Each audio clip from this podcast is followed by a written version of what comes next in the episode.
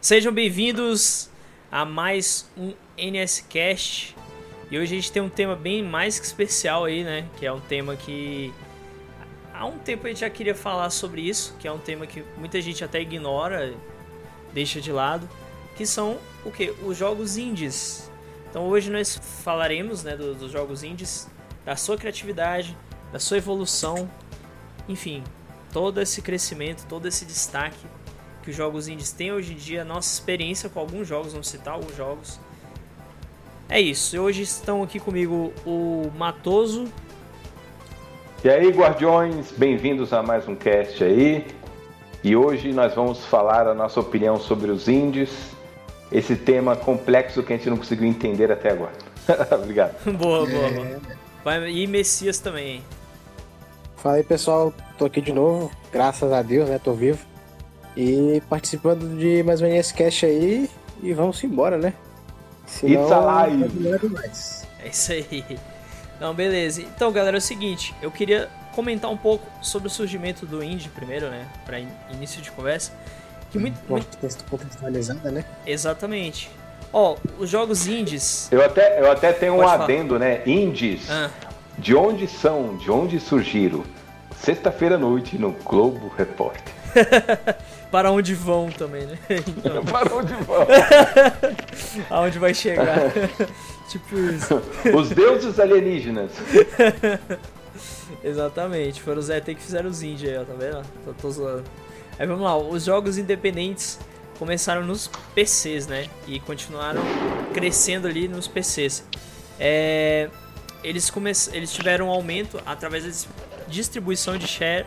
shareware no início da década de 90. No entanto, com o avanço da tecnologia, as exigências, dentre outras coisas dos usuários, né, os jogos independentes é, menos proeminentes né, em videogames modernos ultrapassaram a capacidade de um único desenvolvedor para produzir.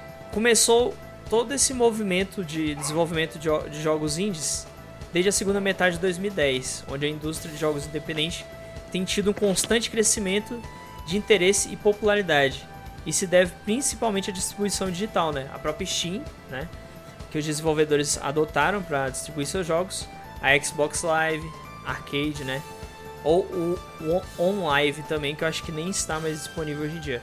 Os desenvolvedores sempre têm acesso a ferramentas como Adobe Flash, Unity 3D, Microsoft XNA, é, até o Game Maker. E um adendo também, é, a partir de agora também muita gente utiliza o, a Unreal Engine, né? Que é gratuita e as pessoas conseguem desenvolver jogos através dela, inclusive qualquer um pode baixar um Unreal Engine e começar seu jogo do zero, né? E é bem interessante essa facilidade. Mas o que é um jogo indie exatamente? Os jogos indies geralmente são jogos que são feitos por pouquíssimas pessoas, ou uma pessoa ou um time pequeno de desenvolvimento, dentre outras coisas também. E muitos jogos indies hoje em dia, eles estão num patamar tão alto que tem empresas grandes que patrocinam. Um exemplo disso é o próprio Cuphead, né, que o Matoso até pode falar um pouco sobre isso. E agora eu vou passar a bola para vocês, começando pelo Matoso para comentar um pouco sobre essa indústria dos games indies, né? Bom, Guardiões, é, a, a minha opinião sobre a, o movimento dos games indies, eu que cheguei a viver ali no, no meados dos anos 90, ou, ou quando começou a surgir bastante jogo independente com aquela já morta Adobe Flash. O que, que é isso? Era uma ferramenta de criação muito usada por animadores que você conseguia fazer alguns jogos interativos. Tinha bastante joguinho point and click e muitos joguinhos que eu acessava nos sites de anime e hentai. E, e aí acho que é ali que surgiu aquele mercado e quando a gente fala ali shareware, que eu posso explicar para a galera, assim, o que, que é o shareware?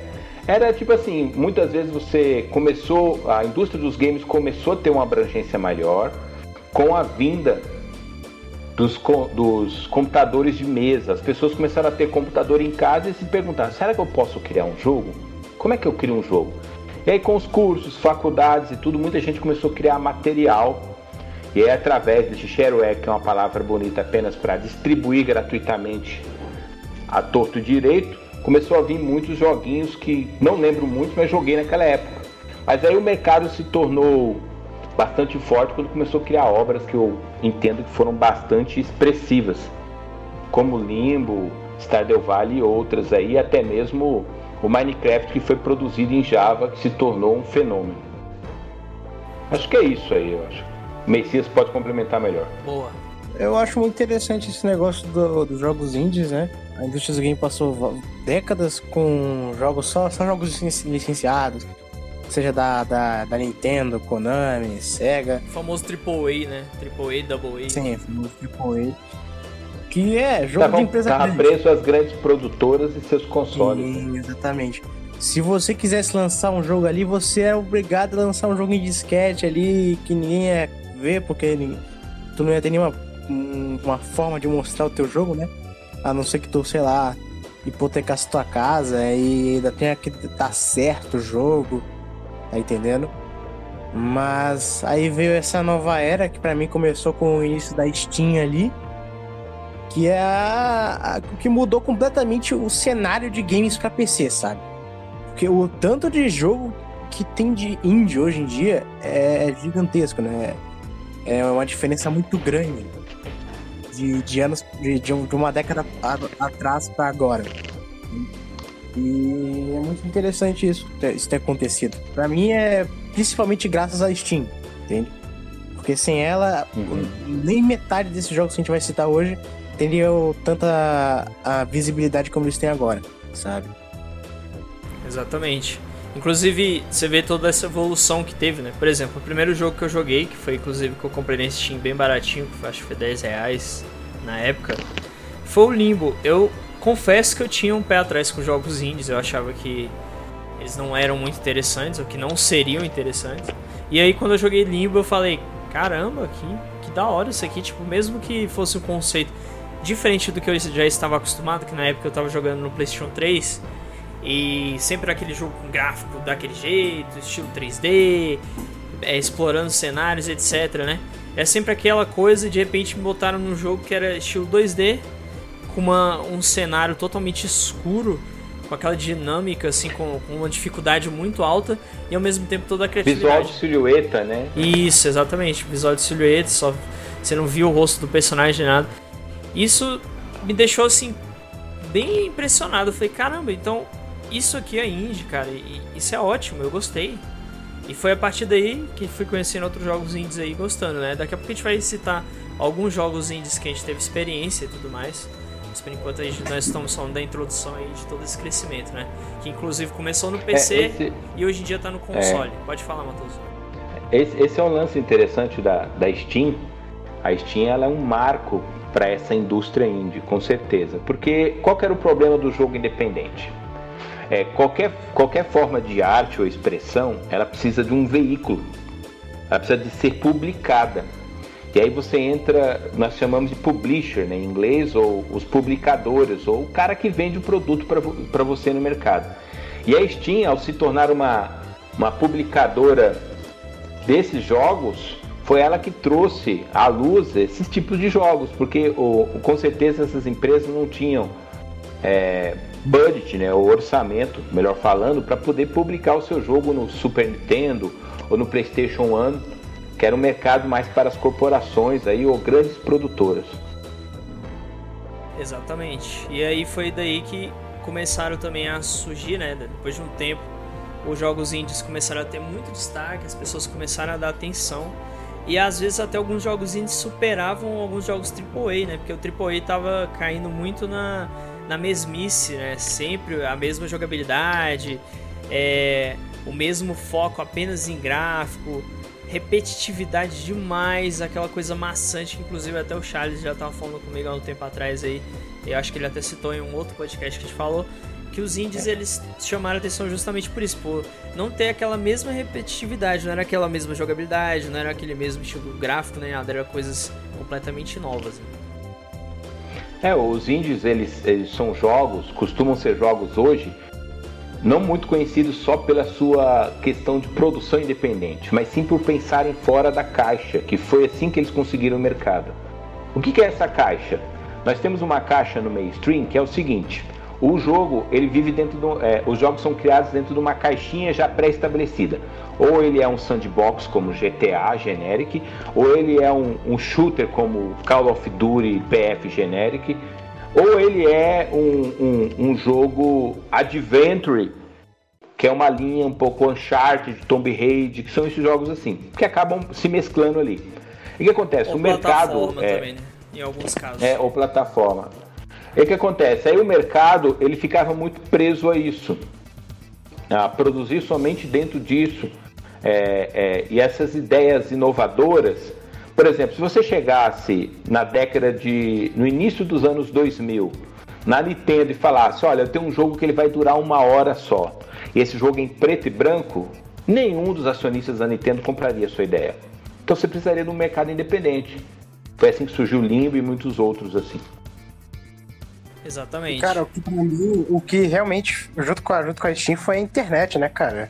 Porque a gente passou. A gente não, né? Os, os, a indústria dos games passou muito tempo nesse, nessa, nessa coisa de você.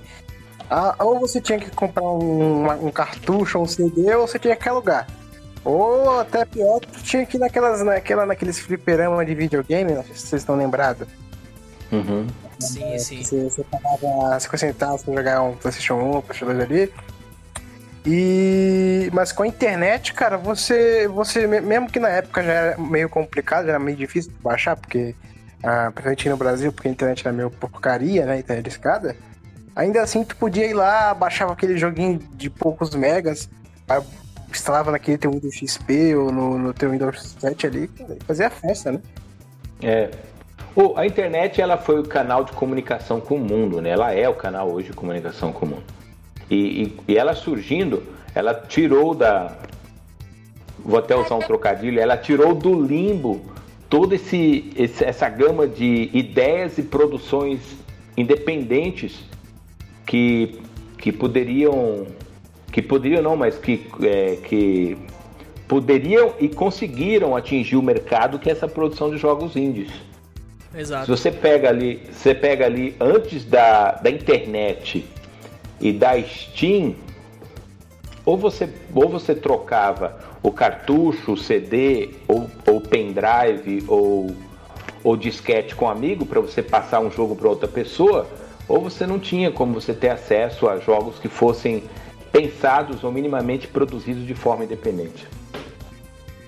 Exato. E uma coisa que foi muito importante para os jogos indies, principalmente há um tempo atrás aí, quando eles ainda estavam em crescimento, foi o financiamento coletivo, né? Como o Patreon é, e, e, outros financiamentos também do tipo, no momento Kickstarter, Kickstarter exatamente. É, é porque verdade, o Kickstarter. Sim, é igual o caso, por exemplo, do Mighty Number 9, né? Que é o Keish, como é que é o nome dele? É Keishiro Inafune, né? Que era o criador dos Acho que é o nome dele é esse, se eu não me engano criador do Mega Man, ele saiu da Capcom e fundou um. É o Keiji Inafune, não. Keiji Inafune, isso, isso. Valeu. E aí ele, ele é, aí gente... fez o Might Number 9, mas graças a financiamento coletivo. Mas teve umas tretas e tudo. Mas enfim, esse é um exemplo aí, só citando. Uns milhões, né? Deixa eu, deixa eu ver quanto que ele conseguiu no Kickstarter, Sim. inclusive. É, e nós estamos citando alguém famoso, mas existem algumas empresas que o cara estava começando do zero, que igual o Cuphead, né? Que conseguiu uhum. financiamento, inclusive conseguiu na verdade a Microsoft para financiar. Enfim, é bem interessante. A ideia deles. Isso, exatamente. É, isso, o, o legal que é agora a gente já está até falando do, do auge da era dos jogos índios, né? Se tornou um mercado bilionário e através de é, financiamento coletivo encontrou o céu e o inferno ao mesmo tempo, né? Que começou a surgir muitas coisas Sim. legais, mas também muitas coisas odiosas. Muito tranqueiro. Que é engraçado, né? É engraçado. Tem aquele meme, não sei se vocês estão ligados esse meme, que é o meme do Steam Greenlights, que era aquele aquele bagulho de que basicamente você mandava seu jogo de, de pra Steam, você, você, você combinava lá, e se eles tivessem um, um certo, uma certa quantidade de votos, virava um jogo oficial da Steam. Se eu não me engano, uhum. a Steam mas terminou isso e agora praticamente tá aceitando um monte de coisa aí. Mineirinho que eu digo. é verdade. Então, é mesmo, o jogo do Mineirinho. A peneira caiu e veio um monte de jogo aí, custando jogo baratíssimo, mas que não tem nada a oferecer, né? Não, não, é, não é nada demais. Qualidade questionável, né? É, bota questionável nisso. É, que aí já começou a, a, a, guerra, a corrida do ouro, né? Todo mundo querendo lucrar em cima.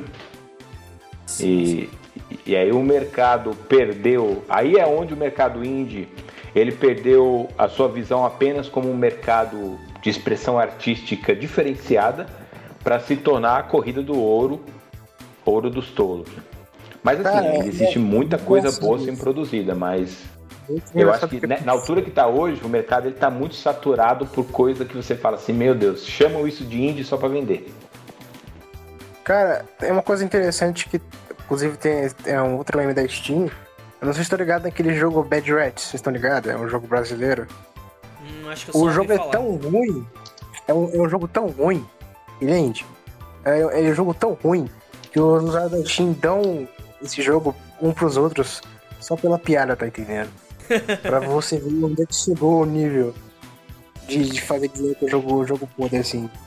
Caramba, é pra você ver. É, esse é o. A gente começou. Esse é o lado amargo do mercado indie, né? Exato, a gente começou com coisas boas e aí teve a decadência. Ou seja, a gente começou pela ascensão, aí passou pra evolução e a decadência. Mas hoje em dia tá bem equilibrado, tá igual os jogos AAA. Tem AAA bosta saindo tem AAA bom saindo. Eu tem jogo que indie... tem mais jogo ruim melhor. Acho que indie ainda tá ganhando do AAA ali. Em jogo ruim ou em jogo bom? Em jogo bom. Em jogo, é, jogo bom. é, é, isso é fato. Porque assim, uh, é, é, óbvio que sai mais jogo indie ruim do que, do que bom. Mas, ao mesmo tempo, sai bem mais jogo bom indie do que jogo bom AAA, tá entendendo? Jogo que fa faça valer o. Principalmente pelo fato dos AAA tá, tá saindo por 60 dólares, né? É. O preço base. Exatamente, tem esse lance do preço. Tá pra 70. Sim. Quando você paga ali no máximo 20, 30 dólares no jogo indie. Exato. É, e os, os indies também estão dominando também na, na, Tem jogos online, né? Só você pegar aí o Fall Guys, o Among Us também. São dois indies Nossa, aí. Nossa, muito né? Simples. É realmente muito forte, cara. Sim, são jogos simples é, o Among Us é até bem feinho, assim, mas bem popular. Então, é, não tem nada a ver muito o design é, físico, contanto que a execução do jogo seja boa. Eu não gosto do visual do, do Among Us, mas eu acho a execução dele muito interessante. Eu acho legal a ideia, o conceito. Isso que é interessante agora, saindo até do assunto mercado, falando o que foi que tornou o jogo indie, o que, que é característico do jogo indie. O jogo indie é aquela ideia diferenciada e bem executada de uma forma de se jogar. Ela foge ali, como eu falei ali atrás da caixinha, e traz jogos que você fala, cara, não imaginei que isso seria tão divertido, como Fall Guys, Among Us, Minecraft, Limbo, e aí vai a lista de jogos que ou outros que resgatam aquela coisa old school como cel shading e aí que, aí que o mercado se torna bem mais abrangente. Hoje tem jogo indie de tudo quanto é tipo, mas ainda é, aqueles que se sobressaem no meio dessa leva, eles sempre têm um, um, lance um pouco, uma ideia, uma ideia, uma ideia lúdica. Tô, vou até falar difícil, né? Como é que eles falam assim? Ele tem um conceito lúdico, que é um conceito de diversão muito criativo, que pega qualquer pessoa e, e se torna muitos até fenômeno, como é o Fall Guys, que hoje é um fenômeno isso aí. Cara, eu acho uma parte, uma, uma, nesse sentido assim, é interessante que os jogos indies, eles deixam muitos gêneros de games vivos, tá, sabe? Gêneros de jogos que hoje em dia, se fosse, se fosse depender das empresas AAA, já estaria já morto faz muito tempo, entende? Uh, jogo de luta, jogo beat'em up, sabe? Tem muito jogo indie beat'em up que é muito bom, entende? Que é coisa que, que, que hoje em dia tu não vê mais em empresa AAA fazendo. Sim. Sabe? São gêneros que se for. Se, se não fosse o mercado indie, já teria muito faz muito tempo. Acho que é até questão do, do próprio jogo 2D, sabe? É, o plataforma, por exemplo. Sim. A, a, Nintendo ainda faz jogo plataforma. Mas até então só os indie estavam fazendo. Agora que a Microsoft e a Sony estão voltando a fazer mais jogos plataforma. Mas até então tava bem esquecido, né? Mas é, é algo que se, se, depois de um tempo ia acabar sumindo, sabe? Eu vou ter só uma lembrança. Ah, é, é, bom, é bom, bom lembrar de algo que, que acho interessante, que é quando empresas grandes reconhecem os indie. Eu não sei se vocês lembram do, que aconteceu com o Sonic Mania lá, que é, era, uma, era uma equipe pequenininha de fãs da, de Sonic fazendo o um jogo, e a SEGA contratou eles e lançou o jogo como oficial, né? Exatamente. E foi um dos melhores jogos de, de, de, de Sonic que saiu nos últimos anos. Com certeza. Entende? Inclusive é, já, já o tá Sonic, demorando. O Sonic Mania. O interessante do Sonic Mania é que uma empresa independente resolveu bancar uma ideia deles, do, uma visão que eles têm de Sonic, uma visão clássica, e aí conseguiram cativar a comunidade, falando, não, é isso que eu quero de Sonic. E a, a SEGA sempre pensando em inovações 3D, inovações 3D, e o, e o jogo não atingiu o público alvo no seu saudosismo, que foi o que a Sonic Mania fez com esse time aí, que hoje não é mais independente, porque pertence à SEGA, que está produzindo a linha de jogos deles. Hein? Exatamente. Inclusive, tem isso também, né? Tem alguns casos de que igual esse caso do Sonic, eu sei que é um caso à parte, mas acontece esse tipo de situação em que alguém tem uma ideia, um conceito, um fã, né? E acaba fazendo algo até melhor, porque na mesma época foi lançado o Sonic Forces, que foi um fracasso comparado ao Sonic Mania. Os dois foram lançados no mesmo ano, Sim. né? Isso. E o, o que era mais estilo indie foi o que mais fez sucesso, que era mais estilo retrô, na verdade. E o que era mais estilo hum. modernão 3D foi o que fez foi, foi fracasso, né? Pra você ver o quanto a galera ainda gosta. Flopado, cara, Sonic foi. Forces. Muito. E eu não acho que ele deve ser tão horrível. Ele, ele parecia pra mim Sonic não, Colors. Não, não é um. Não é um. Sei lá, um Sonic 2006 da vida, né? Mas. Porra, saiu numa época difícil, né? Ao mesmo tempo que Sonic Mania. É, eu acho que eles erraram nisso também. Eles tinham que ter dado uma distância, assim, de, de um tempo, assim, por exemplo, né? De um ano, dois anos, talvez, de diferença, né? pra não ficar muito em cima. É, seria até bom porque eles poderiam polir mais o jogo, analisar mais. Exato. É, é triste. A gente tá fugindo um pouco do assunto agora. É. Exato, em outro momento a gente faz a, as decisões idiotas da SEGA, mas enfim. Um dia vai ter, vai ter, vai ter um, um podcast de Sonic. Com certeza, cara. Já, isso aí é, com certeza vai acontecer. Bom, agora a gente, a gente queria citar alguns jogos indies que a gente conhece e que são conhecidos por muitas pessoas.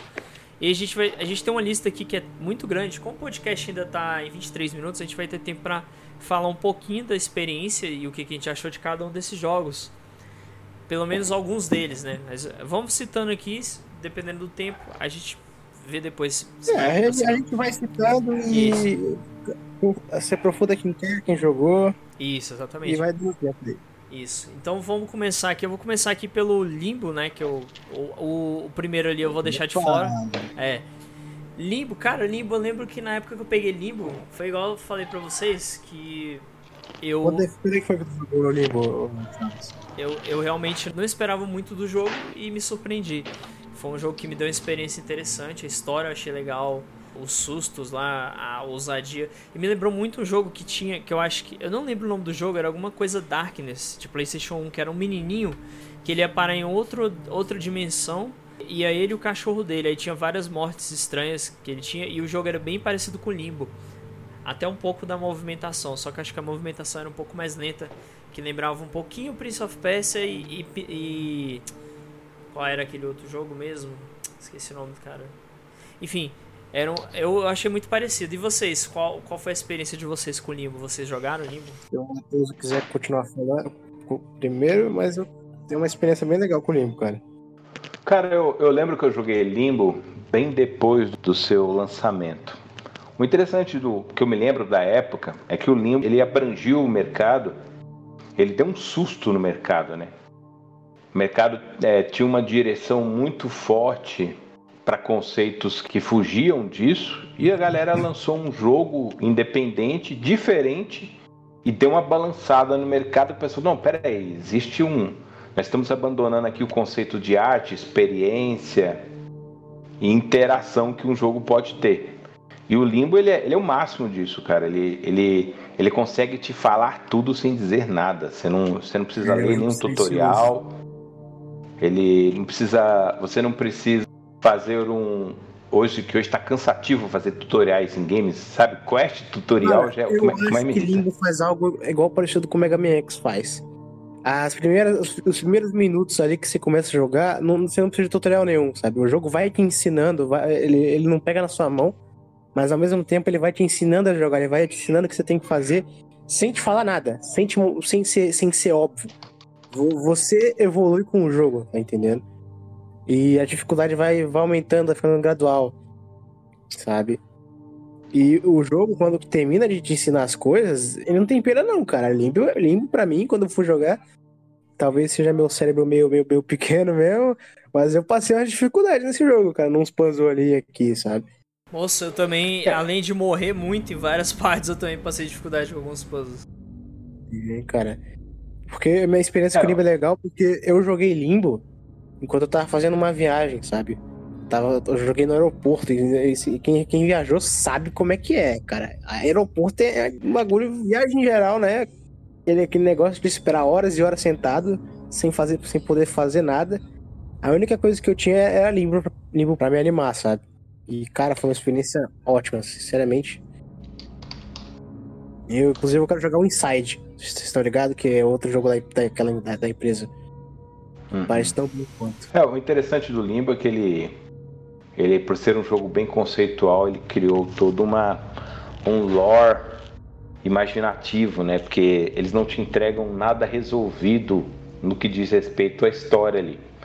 O que você tem ali, que eu posso chamar de sinopse, é uma criança perdida na floresta e você tem que escapar dessa floresta mas o, o nome ele já te dá uma, um entender do que seria o limbo. Eu tenho a minha teoria própria, é um pouco spoiler isso que eu vou falar. Galera que não quiser spoiler, pula. Mas, mas, mas pelo amor de Deus, né, cara? Meu Deus, limbo tá aí desde que 2011?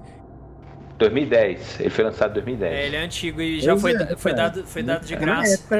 Ele foi dado de graça em várias plataformas já, então acho que a maioria já deve ter jogado. Quem não jogou, Desculpa, galera. Tá dá, um, dá, é, dá um pulo aí. Se você tiver pelo, pelo YouTube, passa um pouquinho aí. Mas enfim, pode falar, Matoso. É, o conceito de limbo, se você pegar ali no, no, na etimologia da palavra, pela Igreja Católica, é um lugar, é um limite entre o céu e o inferno. Você entendeu? É um lugar perdido. E o interessante é que você fazendo essa travessia com a criança, é, você percebe que você está perdido no limbo, enfrentando criaturas no, na escuridão e tudo mais. E isso não é dito para você, isso é uma percepção que eu tenho. E se você pode jogar e não ter essa percepção. O interessante é que, na minha teoria, a criança está morta. Principalmente porque ela é a única criatura viva com alma ali no limbo. Por que, que eu falo que ela é a última criatura viva com alma ali no limbo?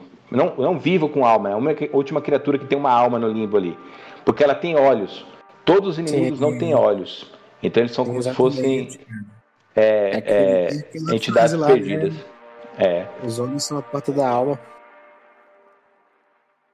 Mas tem que e jogar. Isso é interessante. Por mais que eu fale aqui, se você não jogar, se você não jogou ainda, vá jogar. Você vai ter um bom jogo de puzzle.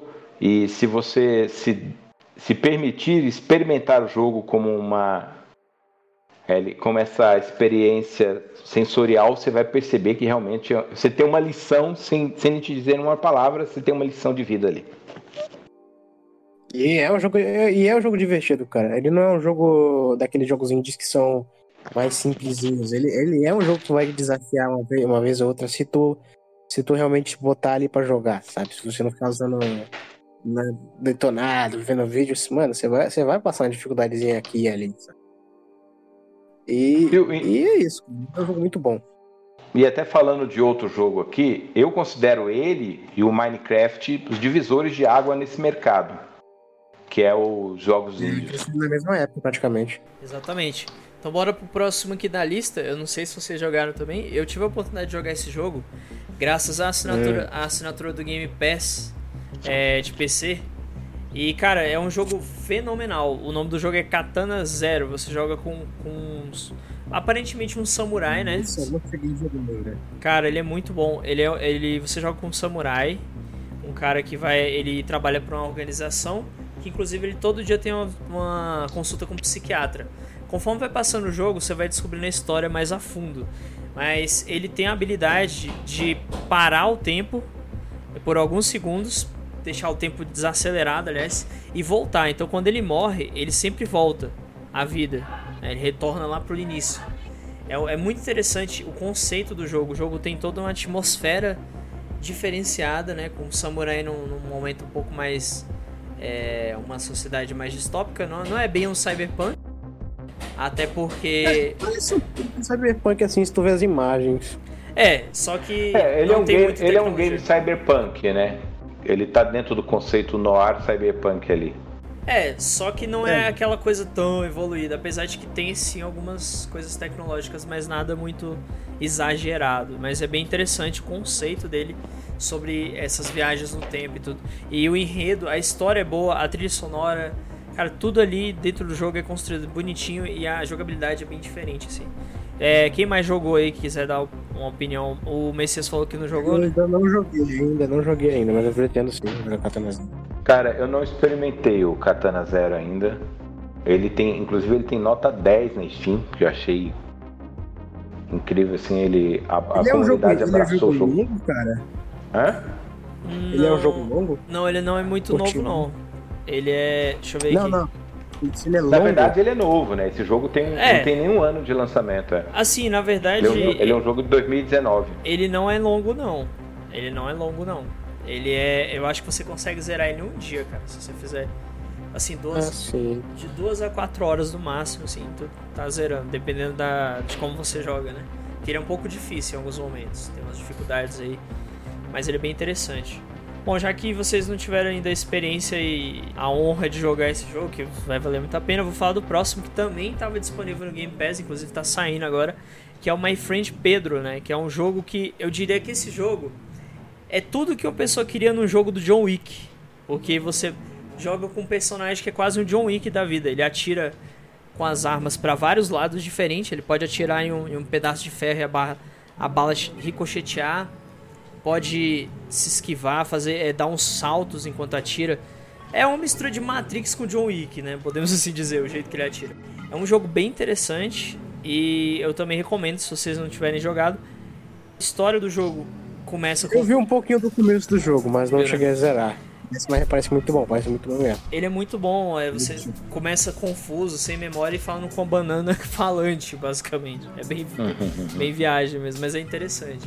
Vocês jogaram ou não? Não chegaram a só vir um pouco dele? Não, eu não, eu não cheguei a jogar esse jogo, eu só vi imagens. ó. Eu vi mais ou menos uma horinha, duas horinhas de jogo e é, não, não cheguei a ver, a ver até o fim não.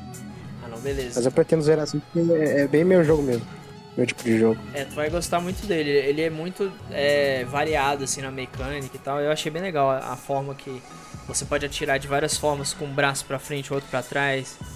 Pode fazer várias, Sim. várias mecânicas legais. Ele é bem interessante.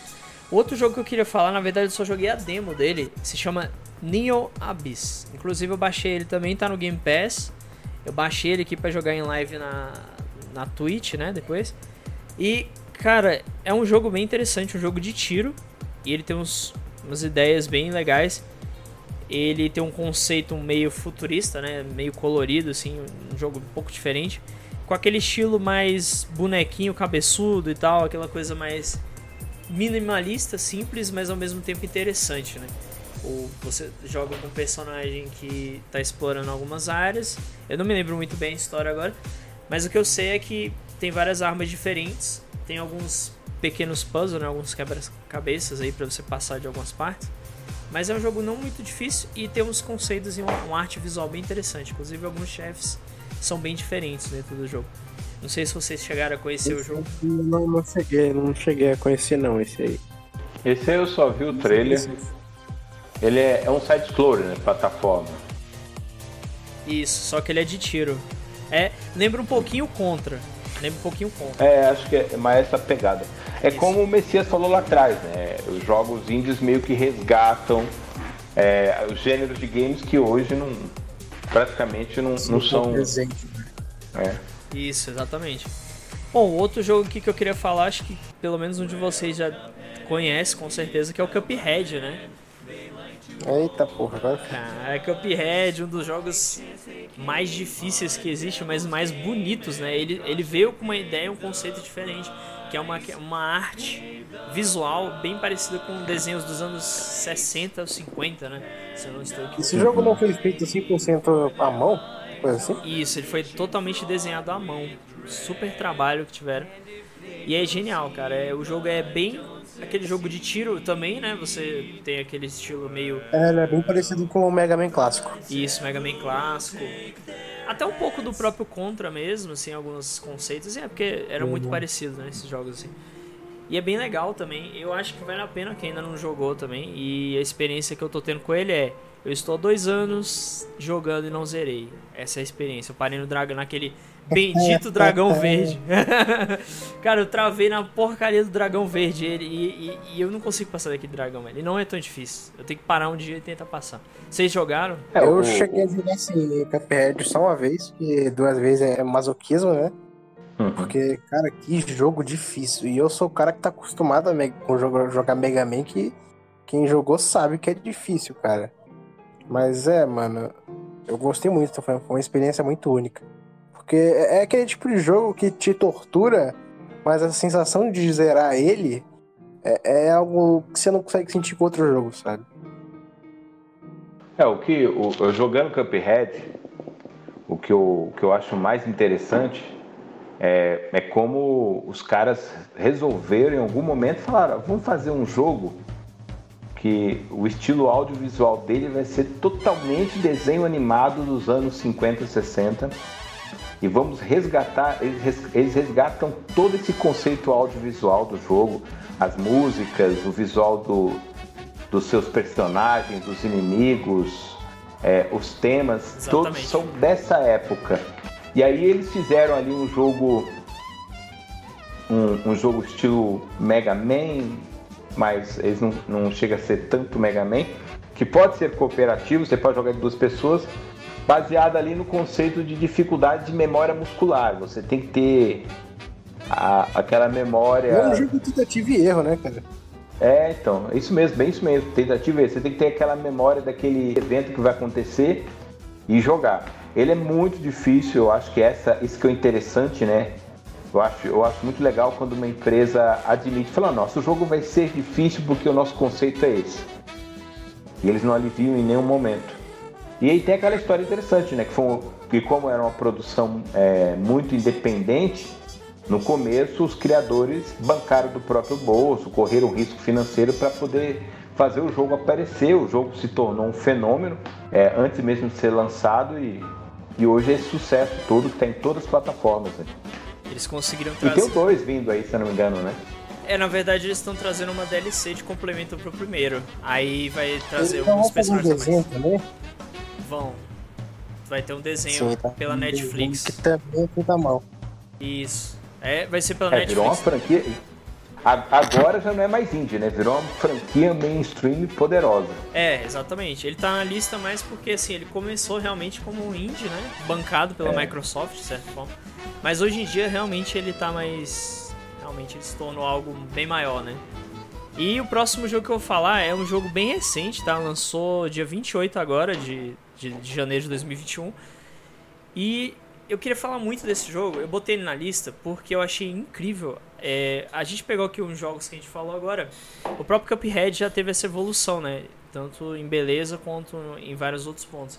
Mas esse jogo em específico, que é o The Medium, ele pegou uma coisa que eu jamais imaginei, né? Ele pegou um jogo que é indie, mas transformou em algo parecido com um AAA. Só que ele resgatou aquela mecânica de tanque do Silent Hill antigo, só que com algumas melhorias. Algo que eu nunca achei que eu veria novamente, um jogo com uma mecânica de tanque em um jogo mais atual. E a ideia, o conceito do The Medium é você poder jogar em dois mundos diferentes, né? Eu não vou dizer em detalhes pra galera não pegar spoiler porque é bem recente, mas você fica em duas dimensões diferentes e em algumas partes você precisa fazer uma coisa em uma dimensão para poder habilitar na outra dimensão. Às vezes ela só está numa dimensão, às vezes ela está em outra, às vezes está nas duas e precisa fazer em sincronia.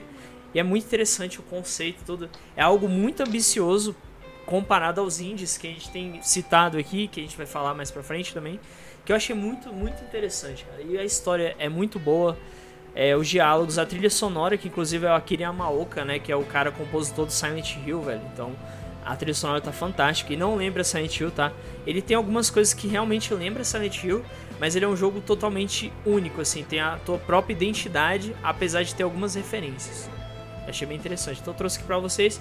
Eu sei que vocês não, não tiverem ainda a oportunidade de jogar, mas pelo menos comentar assim se vocês chegaram a ver alguma coisa, algum vídeo, algum conceito, se vocês quiserem. É, um pouquinho ele... da live. Vai ser legal, cara. Sim, sim. Ah, tu, tu chegou a ver na, na live que eu fiz no The Live, né? Inclusive, tu convido. Sim, sim, sim. Eu tava, tava, tava só assistindo mesmo. Não comentei muito, não. Ah, beleza, beleza. Inclusive, eu vou continuar ainda na The Live. Quem quiser assistir, tá, galera? Noob Spy Underline BR no The Live. É isso aí. Fala, Matoso. Ah, Dei limões lá. Cara, The Medium, eu não, te, não joguei The Medium. Eu não acredito que eu venha jogar também. Mas é, o interessante que eu tenho, como eu tenho acompanhado aí esse jogo, o lançamento desse jogo, ele tem tido seus amantes, os seus destratores, mas é inegável que como um jogo independente e numa plataforma que está um pouco carente de jogos exclusivos de peso, a comunidade abraçou ele muito. As notas dele são bastante altas aí nas análises e ele como um jogo clássico de terror, né? É, a, galera, a galera de repente vê o nome The Medium. Se você traduzir o nome, você já consegue entender um pouco o que é o jogo, que é o Medium. Exatamente. O que é uma pessoa que tem, o que é uma pessoa que tem capacidades mediunianas? Ela consegue ver o além ou conversar com outro astral. E o jogo ele, ele se baseia muito nisso para construir a, a sua mecânica. E aí os caras entregam uma experiência de terror para um público muito órfão disso, né? O público o, o, surgiu todo um público com esse tipo de jogo que acaba ficando órfão aí quando não ver um Resident Evil no estilo que quer, ou até mesmo aquele público órfão de Silent Hill, Exatamente. que eu acho que o jogo traz bastante disso, né? O, o horror de situação, que é interessante. Isso, e uma coisa interessante para dizer Pretendo sobre... experimentar, mas se, se ah. sair mais barato, aí eu experimento. É, não, boa, boa. Não, e uma coisa interessante que eu queria até comentar também é que é, é, havia um certo receio com o jogo, porque é a mesma empresa que fez, a princípio, jogo bom, tá? Layers of Fears, que é um jogo excelente, eu joguei um pedaço dele, achei ótimo. Também é um jogo indie bom. E também fez Blair Witch, só que Blair Witch teve muita crítica negativa, então já ficaram assim meio com o pé atrás. Poxa, será que The Medium vai ser tão ruim quanto Blair Witch? Mas aí, surpreendentemente, não. Ele é um jogo excelente. E, e, cara, tá no nível de um AAA praticamente. Eu achei ele incrível. Então, bora passar pro próximo jogo, que é o Might Number 9. Esse eu quero deixar o Matoso começar, porque ele jogou bastante, ele gosta do jogo. Então, manda aí, Matoso. Cara, é, o Might, Night Number 9. Defesa de Might Number 9. É, eu vou fazer minha defesa Number 9, que é o seguinte. Eu joguei muito na minha infância e adolescência Mega Man. Só que, como todos os fãs de Mega Man, eu deixei ir embora, eu deixei as águas levarem. O que, que é isso? Mega Man deixou de ser um jogo. Mega Man surgiu no mainstream. E aí o mercado de games foi mudando, o jogo foi ficando para trás, o conceito foi ficando para trás, é, e não havia renovação, não havia interesse. A Capcom, ela, a Capcom que é detentora, né? Se não estou errado, aqui é a Capcom, correto? A Capcom Falar, ah, Mega Man é, é um nicho. Nós vamos lançar quando der e vamos focar só nos bilhões que a gente ganha com Resident Evil e outras franquias. Então ficou para trás. E aí eu nunca mais tive uma experiência de Mega Man e nem peguei os jogos que foram lançados mais recentemente. E quando eu peguei o, o Might Number 9, por conta da, ele ter vindo de graça. Eu falei, cara, eu vou jogar esse jogo, aquela sensação de jogar de novo um Mega Man. Cara, eu achei o jogo incrível. E o estranho foi que eu, na época eu vi que a comunidade destruiu o game. Falou, nossa, que merda, não é Mega Man, não sei o que, mas cara, mas não é Mega Man. Se tem outro nome, tudo bem que é uma inspiração, é, é, é, é copy-teste, não dá pra negar, né? O eu acho que aconteceu com o Martin 9 é que o Inafune prometeu muito e cumpriu pouco. Sabe? É, ele pisou na bola no marketing. É, exatamente. Ele, ele prometeu um jogo assim, nossa, o, o, Mega Man definitivo, sabe? O hype foi muito. É, o pessoal tava hypou demais. O pessoal, quase que a mesma coisa que aconteceu com o Cyberpunk, sabe? A expectativa é muito alta. Sim, o pessoal hypou demais e, querendo ou não, o jogo não foi isso que, ele, que, que o Inafune prometeu, sabe? E eu acho que o que mais, o que mais deixou o pessoal puto foi que o cara teve. O cara, o cara, é, o cara teve muito dinheiro, sabe? Ele recebeu é, uma. A, é, você lembra que até eu falei lá atrás do inferno, né? Que é o financiamento coletivo. É, É verdade, ele, ele recebeu muito dinheiro e dizem que ele gastou a maioria com besteira, né? Então, isso aí também. aí são as teorias, né? É, é. Foi, foi, foi pra uma casa de entretenimento noturna. Mas assim, é, o, quem joga o jogo, cara, vê um Mega Man ali. É inegável que você tem um Mega Man. O conceito de arte ali do jogo tá da hora. A jogabilidade tá legal. Só que a expectativa era muito alta. É, tanto que acho que nem ele esperava a tonelada de dinheiro que ia cair no bolso deles. Ah, ele tava esperando 900 mil dólares só. Pois é, é, e outras, se vocês forem jogar, jogue japonês porque tem o dublador lá do Okiasu lá do, do Jojo, tá? Só pra deixar claro aí pra galera que vai jogar. Mas enfim, cara, minha experiência foi até boa, assim, eu, eu não tava esperando muito do jogo, assim, tipo, eu não tava hypando muito, né? E eu não investi nada de dinheiro, então tava de boa nisso. E paguei barato, acho que na época eu comprei promoção na Steam por uns, uns 20 e poucos reais. E aí quando fui jogar, eu falei, pô, eu gostei. Eu achei ele difícil, mas ao mesmo tempo mais fácil do que os Mega Mans, porque eu realmente tenho muita dificuldade com o Mega Man, tanto que eu não zerei nenhum até hoje, infelizmente sim, é minha vergonha. Mas quem sabe eu zero em live um dia, né? Mas até hoje eu nunca zerei nenhum. É, o, o interessante do. Falando aí do financiamento coletivo é que ele arrecadou 4 milhões, que é muito dinheiro, gente, de dólares. Cara, é, eu não cheguei a jogar Might Number 9 porque falta de vontade mesmo. Provavelmente vou baixar aqui no, no, no PS3. Só já teve PS3. Tem, tem. Eu vou baixar. Porque, cara, eu sou muito, muito fã de Mega Man, sabe? Cri... Mega Man é, é, o que. Se eu fosse definir a minha infância inteira com uma coisa, seria Mega Man, sabe?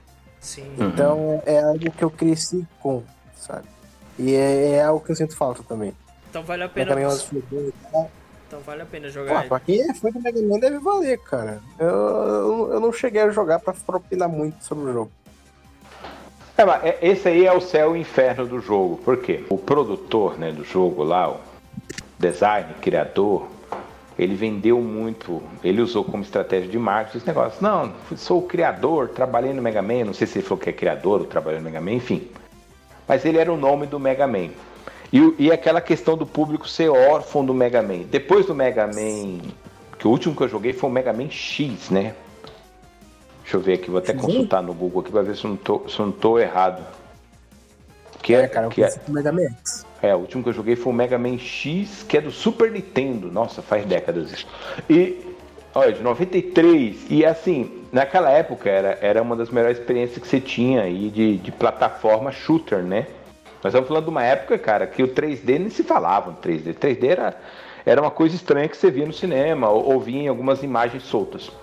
Não tinha nada jogável bom. Mas é claro que tem outros Mega Mans bons depois desse aí, mas eu não joguei. E a galera, é, a galera que é fã de Mega Man é dessa época, Mega Man X, Mega Man, tem uns outros aí que eu não sei o nome, mas que e a Capcom de lá para cá nunca lançou um jogo à altura. E ele fez meio o Number 9 ocupar esse lugar de falar assim, eu sou o jogo altura do Mega Man, que não ocupou, essa é a grande verdade. É um bom jogo, eu gosto bastante do jogo, porque é um revival, foi um revival para mim muito bom. E aí fez isso aí, acabou queimando o filme, porque pegou muito dinheiro, né? Cara, 4 milhões. Imagina nós três aqui, a gente só lança lá um financiamento coletivo com duas imagens falando, vamos fazer um novo Mega Man com 4 milhões no bolso, é muito dinheiro. Com certeza. E uma coisa curiosa que eu queria até comentar com vocês, não sei se vocês já conheceram, mas existe um outro jogo que ele fez pra galera que também gosta de Mega Man e tal, e até um pouco, um pouco mais de dificuldade, que o jogo é até estilo desenhado, eu até sugiro vocês pesquisarem depois, que é o Azura, Azuri Striker Gunvolt. E dizem que ele é até melhor que Mega Man, muita gente gosta mais dele. Pra... Mega Man não, melhor que Might Number 9.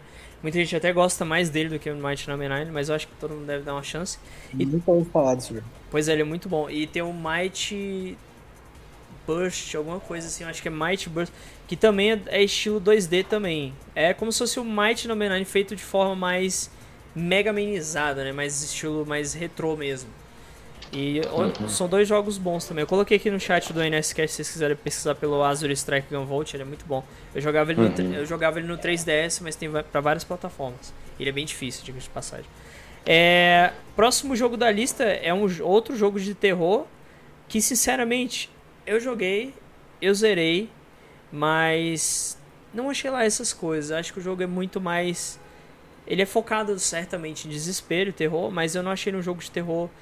Ele é um jogo de terror que fica jogando na tua cara eh, desmembramento, coisas violentas. Ele é mais voltado nisso, que é o Outlast. O Outlast, eu cheguei a jogar ele no Switch. E é bom porque já casa, né? Já fica com o Switch no, no vaso lá, qualquer medo, qualquer cagaço já se caga. complicado. É, já, já tá no pronto, já tá no ponto ali, né? Já tá pronto para se cagar todinho. Mas eu achei um jogo, assim, eu achei ele bem mais ou menos. Eu, eu acho que a fama dele que o pessoal tanto né, coloca lá em cima não é lá essas coisas. Eu não acho que ele seja um bom jogo de terror. Cara, acho que tem coisas melhores aí. O que, que vocês têm a dizer? Eu acho que Outlast é um jogo decente, sabe? Ele não é um jogo ruim, tá longe de ser ruim. Mas não é um Silent Hill da vida. Eu acho que ele é um terror Sim. meio nichado. É. E, cara, ele veio é. numa época ótima. Ele veio, uma, ele veio numa época ótima pro terror. Porque na, na época que o Outlast lançou, o que, né? tinha de bom no terror saindo lançando? É, cara. O que, que tinha de bom lançando naquela época pra, no cenário de terror, sabe? Exato. É, é por isso. E, cara, ainda por cima era um jogo barato, né? Um jogo indie, assim, que, que, que não precisava de um PC muito foda pra rodar, sabe? Vi, ca, caía em promoção quase sempre. E, cara, uma coisa que é fato. O YouTube fez Outlast subir de um jeito que ninguém, ninguém imaginava, sabe? Com certeza. O YouTube foi o melhor marketing para ele, né? Pode-se dizer assim. Sim, uhum. cara, com certeza. O que, que é que o Matos ia falar? Cara, o que eu acho interessante de Outlast é, é que, assim, o Outlast, ele. Eu não sei dizer se é isso, pelo menos foi essa a minha impressão.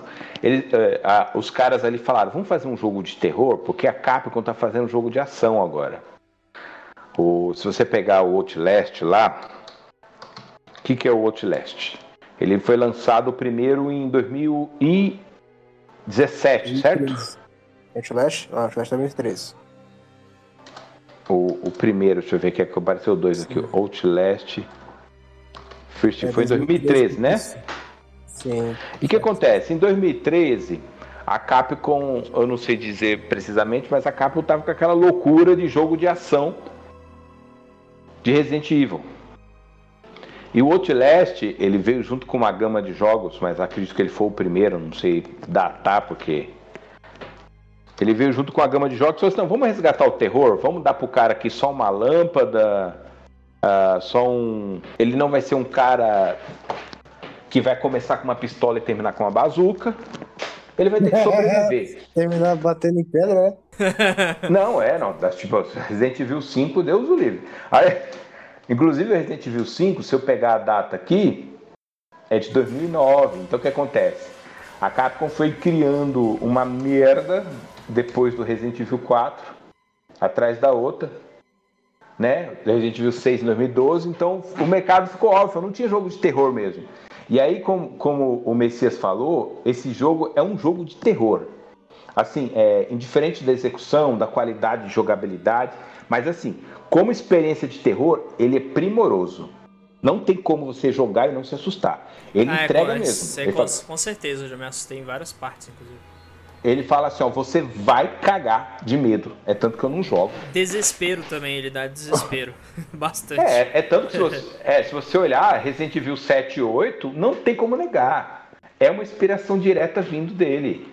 É, o Petit nunca foi lançado, foi só um jogo, um, um ter jogável, é uma inspiração direta dele e outra dezena de jogos é uma inspiração dela. Ele começou um negócio que assim, que não se sustenta só por si, é como o Messias falou, é um jogo de nicho. Sim. Sim. Mas no quesito susto, é, isso que é interessante do, do, do, do, cenário indie, né? O cenário indie, não, pera aí, essa fórmula aqui funciona.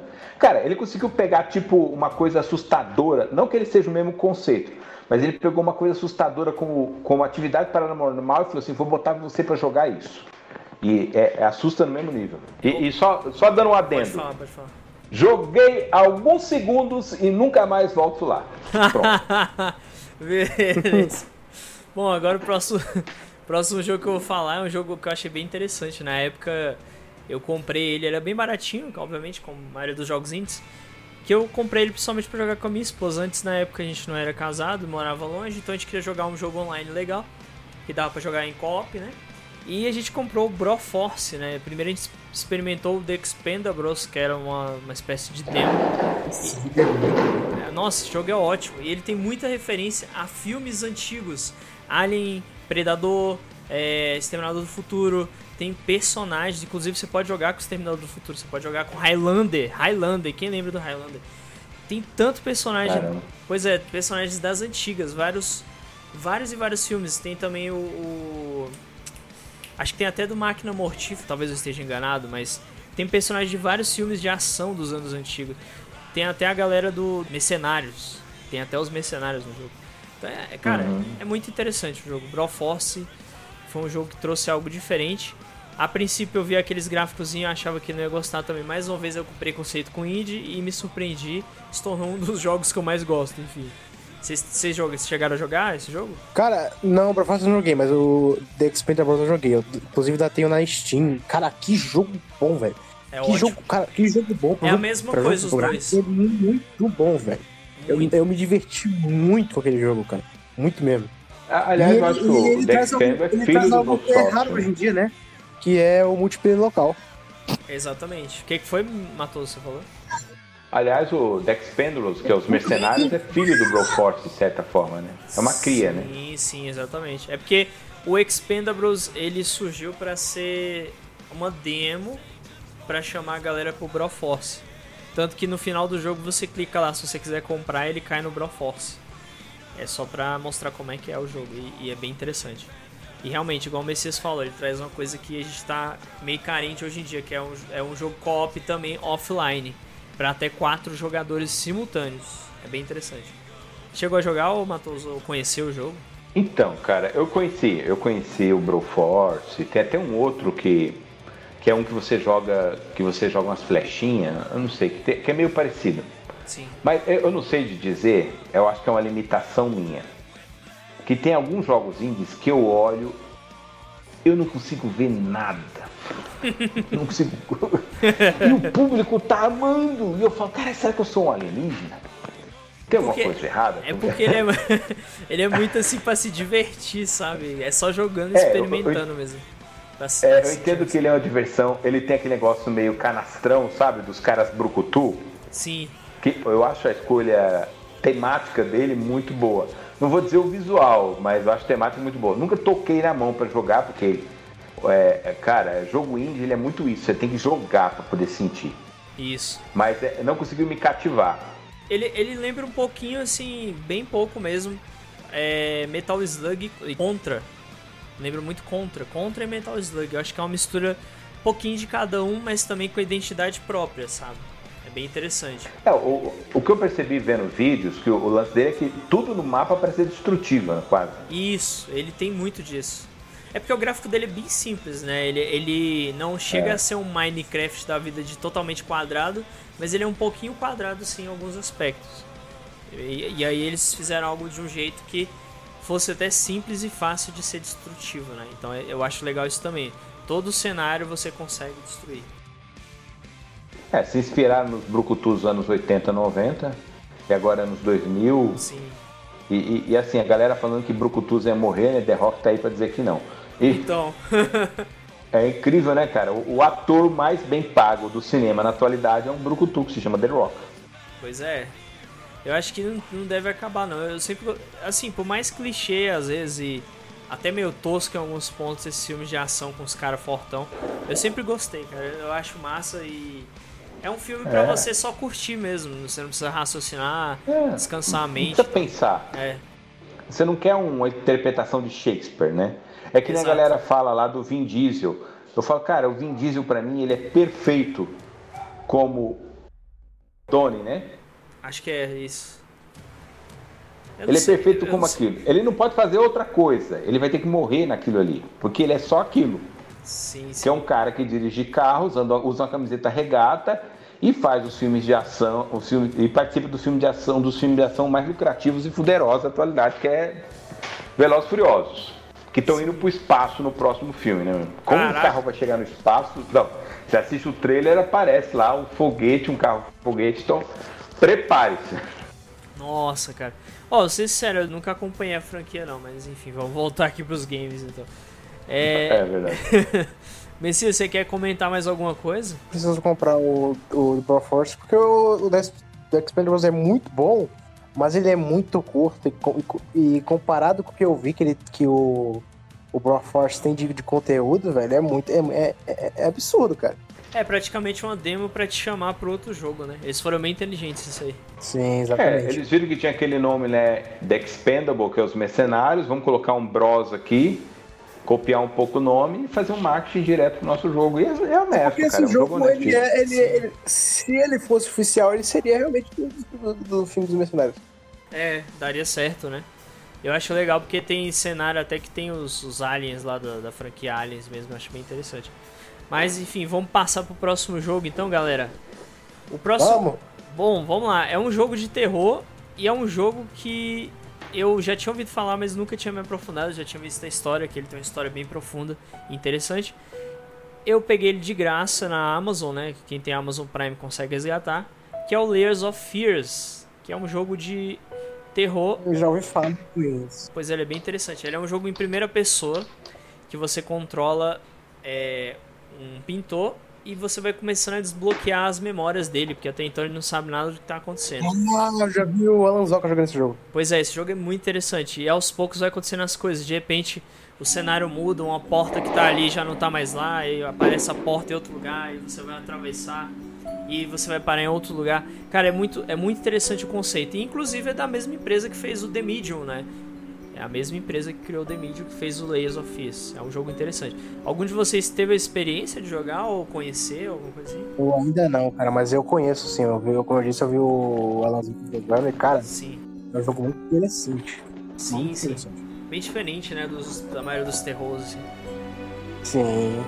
Mas é mais aquela coisa do psicológico mesmo. A pena que ele é um jogo meio underground, cara. Ele é um jogo meio underground, sim. Sim, bastante. É aquela coisa, porra, sei lá, um, um Terraria da vida, né? Isso, ele é bem desconhecido. Uma da vida. Pois é. E, e Matoso, você chegou a conhecer? Cara, eu, eu só vi trailers. Eu assisto muito trailer de game. E quando eu pego nesses trailers de game de terror, eu assisto o trailer e falo, tchau, joguei o jogo já. E. Sou cagão. Cara, o que eu acho interessante é assim, ele falou, vamos fazer um Outlast e o terror vai ser mais psicológico. Apesar de que o Outlast também é um terror bastante psicológico. Sim, sim. Só que assim, é, eles brincam bastante, pelo que eu vi no trailer, com o conceito de imaginação, né? O, É, de o cara não sabe, ele não sabe se ele tá psicológico. imaginando aquele terror ou não. Isso, ilusões, é, alucinações, essas É. coisas. Isso, exatamente. Eu achei bem legal o conceito. Mas aí vamos partir pro próximo então, né? Que pra gente não demorar muito também, porque vocês não chegaram a jogar, né? Que é o Streets of Rage 4. Mais um jogo que eu tive a oportunidade de jogar no Game Pass do PC, que tava de graça. Eu zerei junto com a minha esposa, ele é ótimo pra jogar em co-op ou até quatro pessoas. Cara, e vo- vocês aí, Matos, tem pra PlayStation 4 o jogo e vale a pena, cara. Tem até pra Switch também. O Switch, inclusive, em alguns momentos fica barato. Então, cara, se você tiver a oportunidade de comprar, se você não tiver jogado ainda, compra, que é muito bom. É um beat'em up excelente, o gráfico tá lindo. Jogabilidade, trilha sonora. E o jogo é bem curto até, você zera em pouco tempo. Acho que talvez, se você jogar aí, vamos supor, aí uma hora e meia, duas horas por dia, em dois, três dias você já tá zerando ele. Enfim, é, mas é bem legal. Cara, eu não cheguei a jogar, mas eu joguei os, os outros jogos. Você só jo- clássicos. jogou os mais antigos, né? Sim. É, eu, eu me interessei por ele justamente porque eu conheci os clássicos. Aí eu falei, bom, vamos ver se esse aqui tá legal, porque a arte dele tá bem interessante. E parabéns pra empresa que eles acertaram como é pra fazer um novo Streets of Rage. Agora eles têm que manter nesse padrão aí. E vocês chegaram a conhecer, o Messias já comentou, mas o Matoso, e aí, você teve algum conhecimento do jogo? Cara, eu não joguei, mas assim, eu acompanhei bastante lá quando tava sendo anunciado o jogo nos trailers. Depois de lá, parei de olhar pra não ter spoiler, quem sabe onde eu jogo. O, o Street of Rage é aquela coisa do beater up, né? O beater up, cara, ele, ele marcou uma época dos fliperamas, que eram jogos feitos pra gastar ficha. Então, o conceito beater up, ele já foi criado assim, pra gastar ficha, que não funciona muito bem e não funciona bem é, nos consoles de mesa ou nos dispositivos de, de mão, como celulares e os, os consoles portáteis. Mas aí a empresa bancou a ideia né, e, e conseguiu a franquia. junto à SEGA, se não me engano, a SEGA que é detentora, não tenho certeza sobre isso. Sim, sim. E, e fez essa execução aí, que a gente tá falando aqui como indie, mas com certeza é, é um jogo com, com um conceito bem maior e com conceito bem longo. Eu isso. acho que assim, eles só, é pecaram, eles, só pecaram, eles só pecaram no multiplayer. Poderia ser mais abrangente e tudo. Sim. Mas é. é. uma execução muito boa e, e aquela questão do visual que você falou, para mim, é uma evolução muito boa. Porque eu acho que você, você pegar e fazer um jogo que remote a uma época, não quer dizer que você tem que fazer aquele gráfico daquela época. O pessoal ficava reclamando do cel shading. Cara, Isso. eu achei o visual fantástico. Eu também, eu achei muito bonito ele. Foi um bem desenhado, né? Ao mesmo tempo, manteve um, um visual mais 2D, mais cartoon, mas bem desenhadinho. E assim, o Streets of Rage eu só coloquei na lista também, vale ressaltar, que é porque é o seguinte, não foi a SEGA quem fez, foi quase o mesmo caso do Sonic Mania. Ela patrocinou, uhum. mas foi um estúdio menor que fez o jogo. Então, ele, teoricamente, ele é um, considerado um indie, né? E eu achei bem legal a volta do, do Streets of Rage pelas mãos de um estúdio independente. Isso fez com que o jogo voltasse realmente bom. Se fosse a própria SEGA, talvez ela teria cagado em tudo. Então, é isso aí. É, que eu não duvido. Aí eu não duvido muito, não, né? É, Com então... certeza. pois é, né? Ela tem feito muito isso. E agora o outro jogo aqui que eu queria falar com vocês, acho que talvez vocês não conheçam, eu cheguei a jogar ele em live há um tempo atrás, que é o My Big Sister. O My Big Sister é um jogo que. É, é, é, ele é bem desconhecido, bem underground. Ele é um jogo feito por um estúdio que, se eu não me engano, é apenas uma pessoa, talvez um time bem pequeno, talvez no máximo cinco pessoas. E eu comprei ele no Switch. Eu lembro que eu peguei a demo e eu falei, cara, que jogo interessante. A história me prendeu, né? Ele tem uma história muito interessante.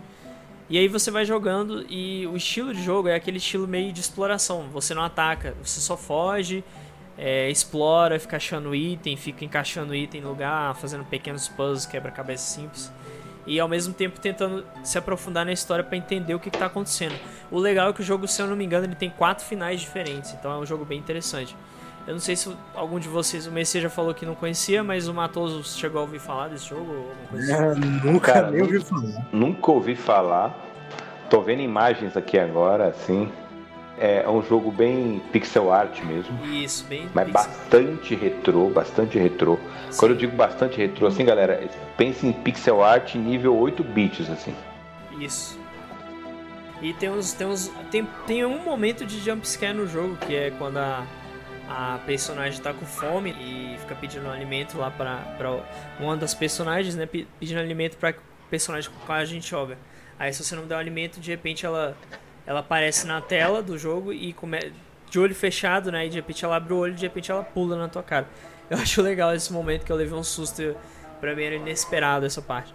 E foi um jumpscare, um bem feito, porque o jogo não tem jumpscare. Ele é um jogo mais, assim... Ele tem uma atmosfera de terror, mas ele é mais voltado um pouco mais pro drama, né? Pra uma coisa mais triste. Mas é muito bom. A... O conceito do jogo, a ideia é muito interessante. Agora. É, ele, é, ele é isométrico, né? Ele Isso. é um pixelado isométrico. Exatamente. Como é que eu posso explicar pra galera? É, é Zelda, os primeiros Zeldas. Isso. É daquela forma. Exatamente. O outro jogo que eu queria falar, mais um jogo que eu consegui jogar na Game Pass do PC. Quem tem PC ou Xbox, vale a pena Game Pass, né? vocês estão vendo aí. É o New Super Lucky Tale. Ele me interessou porque é um jogo plataforma. Só que ele é um jogo bem assim mais infantilizado mesmo, né? Ele não tem aquela pegada assim de um jogo familiar, ele tá mais para um jogo para criança. Ele tem um, um ar mais um tom mais infantil, né? Mais infantilizado. Mas mesmo assim ele é divertido, ele é um joguinho plataforma bem facinho, porque a maioria dos jogos plataformas são difíceis. E eu joguei ele, gostei, eu zerei, mas é claro, eu achei ele mais voltado para criança mesmo, porque ele não tem muita dificuldade, você consegue zerá-lo sem muitas dificuldades. Apesar de que eu morri em alguns momentos aqui e ali, mas ele não é nada tão difícil comparado a um Donkey Kong da vida. ou Yooka Lady, é. né? Enfim, pode falar aí se vocês tiveram alguma experiência ou conhecem, já vou falar. Esse eu nem conheço. Esse eu também não, cara. Tô passando. Tô... Aqui eu tô passando direto. não, ele, ele é multiplataforma. Né? Ele tem pra Xbox, tem pra PlayStation 4, tem pra, pra Nintendo Switch e tem pra PC todas as plataformas praticamente. O próximo que eu vou falar é o Yoka Lele and the Impossible Lair. Esse aqui eu também testei pelo Game Pass, que eu fui testar em live. E, bom. Meu Deus do céu. É, resumindo, resumindo.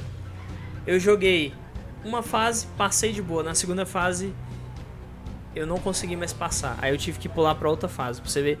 Ele é ah, é... eu vi isso aqui em algum lugar, cara. Não é lembro difícil. onde. Cara, ele é difícil, ele é muito difícil. Ele é um jogo. Tem um Yoka Layer normal, que também é. Só que ele é mais 3D. Esse é mais estilo 2D mesmo, assim. O estilo de câmera, né? É mais 2D. E é tão bom quanto o primeiro, só que eu achei esse aqui mais interessante por ele ser mais estilo 2D. Vocês já tinham ouvido falar do, desse Yooka-Laylee ou do outro Yooka-Laylee também? Sim, eu sei que a gente usando o profile pic dele, desse personagem, desse mascotezinho deles, mas eu não cheguei a jogar não. Ele é muito, é muito meu estilo de jogo. Vamos falar do elefante na sala então, galera, agora, que é o, o grande, aclamado, famoso, que foi comprado pela, pela Microsoft, que até começa com M também, né? Minecraft. Que é um dos jogos que eu. é um dos jogos que eu sempre falei que nunca fez o meu estilo. Eu já tentei jogar, mas eu não consigo gostar. Mas o Messias, ele é um cara que jogou muito. Então vou começar por Nossa, ele. Mas é muita coisa que fez minha infância aí. Então bora lá, Messias. Começa aí comentando sobre o jogo. Cara, é complicado você entrar no assunto Minecraft, porque é, é, é algo. Vamos dar um exemplo aqui que eu gosto de usar. Que é tipo, falar bem de um jogo que todo mundo fala bem ou falar mal de um jogo que todo mundo fala mal, sabe? Eu, tipo, se eu for falar de Mario, o que, que eu posso falar de Mario, sabe? Porque Mario é Mario. Pra mim é a mesma coisa que o Minecraft. Mas, cara, Minecraft marcou minha infância de um jeito que é, é inimaginável, sabe? É, é, algo que poucos jogos fizeram comigo. Porque é, é algo que a, a maioria da, do pessoal da nova geração fala, e acho que até quem tá ouvindo pode até se se identificar, que é aquela, a, famoso, aquela famosa jogatina de Skype, né? Que a gente chegava, conversava, tem toda aquela nostalgia envolvida com a própria música do. Aquela musiquinha de quando alguém tava te ligando. Cara, é, é algo que marca, sabe? E, e Minecraft foi um jogo bem inovador, pra época, sabe? Porque não, não tinha muito jogo famoso e bom de survival, né? É, nesse sentido, você coletar, precisar se alimentar, o jogo não ter um jogo sem um objetivo uh, fixo, né? O, quem cria o objetivo é o jogador. Então, pô, Minecraft chegou derrubando as portas. E é, e é incrível como o Minecraft é um jogo, não sei se dá pra dizer que 100%, mas ele, ele tende a ser um jogo atemporal. Ele tende a ser um jogo que vai estar tá sempre se atualizando, vai ter sempre alguém falando dele.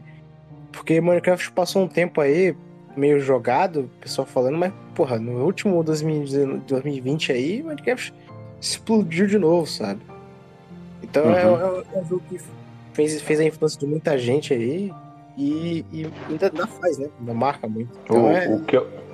é um dos jogos que me, me fazem ser quem eu sou hoje, né? Cara, Minecraft ele, ele é um fenômeno. Ele surgiu, se tornou um fenômeno. Cara, eu, eu consigo dividir o YouTube antes e depois do Minecraft. Nossa, cara, sim, com certeza. Eu, eu, o YouTube surgiu bem antes ali. No 2004. começo o YouTube começou, é, começou a ficar famoso, forte. Aí a Google foi lá e comprou eles, percebendo ali um potencial. O YouTube cresceu, se tornou hoje esse fenômeno, essa, essa coisa gigantesca, não vou chamar de fenômeno, mas coisa gigantesca que era. E, e aí quando coisa... surgiu o Minecraft, ele levantou tanta gente no YouTube e foi um fenômeno tão grande que eu falei, cara, eu tenho que experimentar isso. Foi quando eu comprei o jogo, eu lembro que eu paguei 21 reais, que você comprava o jogo direto da Mojang. Nossa, é, nossa ele era barato ainda, cara. Hoje em dia tá é... quase 200 reais. Cara, ele era vendido pela própria Mojang, porque a Mojang não Sim, tinha uma, uma publisher, não tinha ninguém. Era no próprio site e, deles. Era no próprio site. Eu comprei o jogo, que ele tem um visual simples, mas que é feito para entregar uma proposta que eu chamo até hoje de única e magnífica é, e muito criativa. O cara é, o cara é como se, digamos assim, pode parecer loucura, mas o cara ali, o criador, que é o próprio Mojang e a galera deles ali, fizeram uma obra-prima para a época. Hoje, assim, é claro. Hoje é claro que ah, um jogo que já passou bastante tempo e tudo. É um jogo que algumas pessoas revisitam, mas qualquer pessoa que não é Qualquer pessoa que não, não curte o universo gamer e pegar esse jogo, ela vai ser cativada. Porque ele é um jogo de sobrevivência ou criação, depende do que você escolhe fazer, que te, te capta ali, você vai jogando, você começa a ter aquela sua vidinha de fazenda feliz, e de repente, isso que é interessante, ele não te diz nada, né? É muito. É claro que as atualizações mudou demais o jogo. Hoje tem Battle Royale, tem um monte de coisa. É, mas é... é mais, mais facinho. Mas, cara, lá em 2010, 2011, você tinha que fazer na marra ou ir, ou ir no Google, né? É. Porque o jogo não te explicava nada, o jogo te botava no mundo lá e, e tu, cara. Era realmente tu sentia. É, eu, eu acho que era isso que fazia Minecraft ser um jogo tão imersivo. Porque uhum. ele, ele não chegava te dando a mãozinha falando, ah, faz isso aqui, faz isso aqui. Não. Ele te botava no mundo e, cara, se você quiser sobreviver, você vai, senão você vai morrer. Cara, o Minecraft é pai de centenas de memes aí, o Creeper, essas coisas. O Minecraft é pai e avô de centenas de youtubers que estão hoje no cenário aí, começou com Minecraft. É. Por conta dessa, desse lance divertido dele, de você poder construir ali. Aliás, o, o, criador do Lego, ele deve estar tá gritando no túmulo. O que vocês fizeram com uma empresa que vocês não criaram Minecraft? Mas. Pois é. porque, cara, ele é realmente um. O Minecraft ele é um conceito em si. É tanto que é uma fórmula que tenta copiar adoidado e não conseguem. Não conseguem. Pessoal, o, o Minecraft ele, ele gerou até uma tendência de. É, ele criou até uma tendência das pessoas tentar colocar sistema de construção em seus jogos. Cara, se você pegar Fortnite, que é o fenômeno hoje, o que, que é aqueles personagens construindo aquelas coisas rápidas? É, é uma herança, quer queira ou não, de Minecraft. Cara, Minecraft trouxe uma camada, sabe? Uma, uma enxurrada de jogo de sobrevivência e que é algo que veio graças a ele, sabe? Porque até antes tinha sim um ou outro jogo ali de sobrevivência, é, mas, cara, não, nada, nada do nível de, de pós-Minecraft, sabe? Sim. Inclusive, a, a, Microsoft comprou, se não me engano, foi por 6 bilhões de dólares. A Mojang, né? Ela comprou. E, e na época deu-se muita esperança, né? Porque Minecraft é algo tão grande, se tornou algo tão grande, tão, tão poderoso no universo dos games, é uma franquia tão rentável, vende de tudo, boneco, funko, vende de tudo. Criou-se um universo em volta disso. É perigoso ter um, você ir lá na Disneylândia e ter lá uma ala Minecraft com design e tudo de Minecraft. É, é, não, é, é muito difícil imaginar isso, porque realmente é um fenômeno baseado nisso. Porque eu acho que o maior, o maior medo e o maior desafio hoje da Microsoft Games é conseguir lançar um Minecraft 2. É verdade, eles fizeram é, aquele Dungeons, né? O Dungeons foi um. Aquilo ali é, é, mais, é mais diferentinho, é mais Diablo. Mas, cara, pra mim Sim. o que acontece é. Não vai dar pra replicar o Minecraft 2, sabe? Não vai ter. Não, não vai ter algo que vá replicar o que o Minecraft fez. É só lançar a atualização é... mesmo e modificar, entendeu? Sim, cara. Eu não acho que existe espaço para o Minecraft 2, sabe? É, é, é, diferente de Terraria, por exemplo.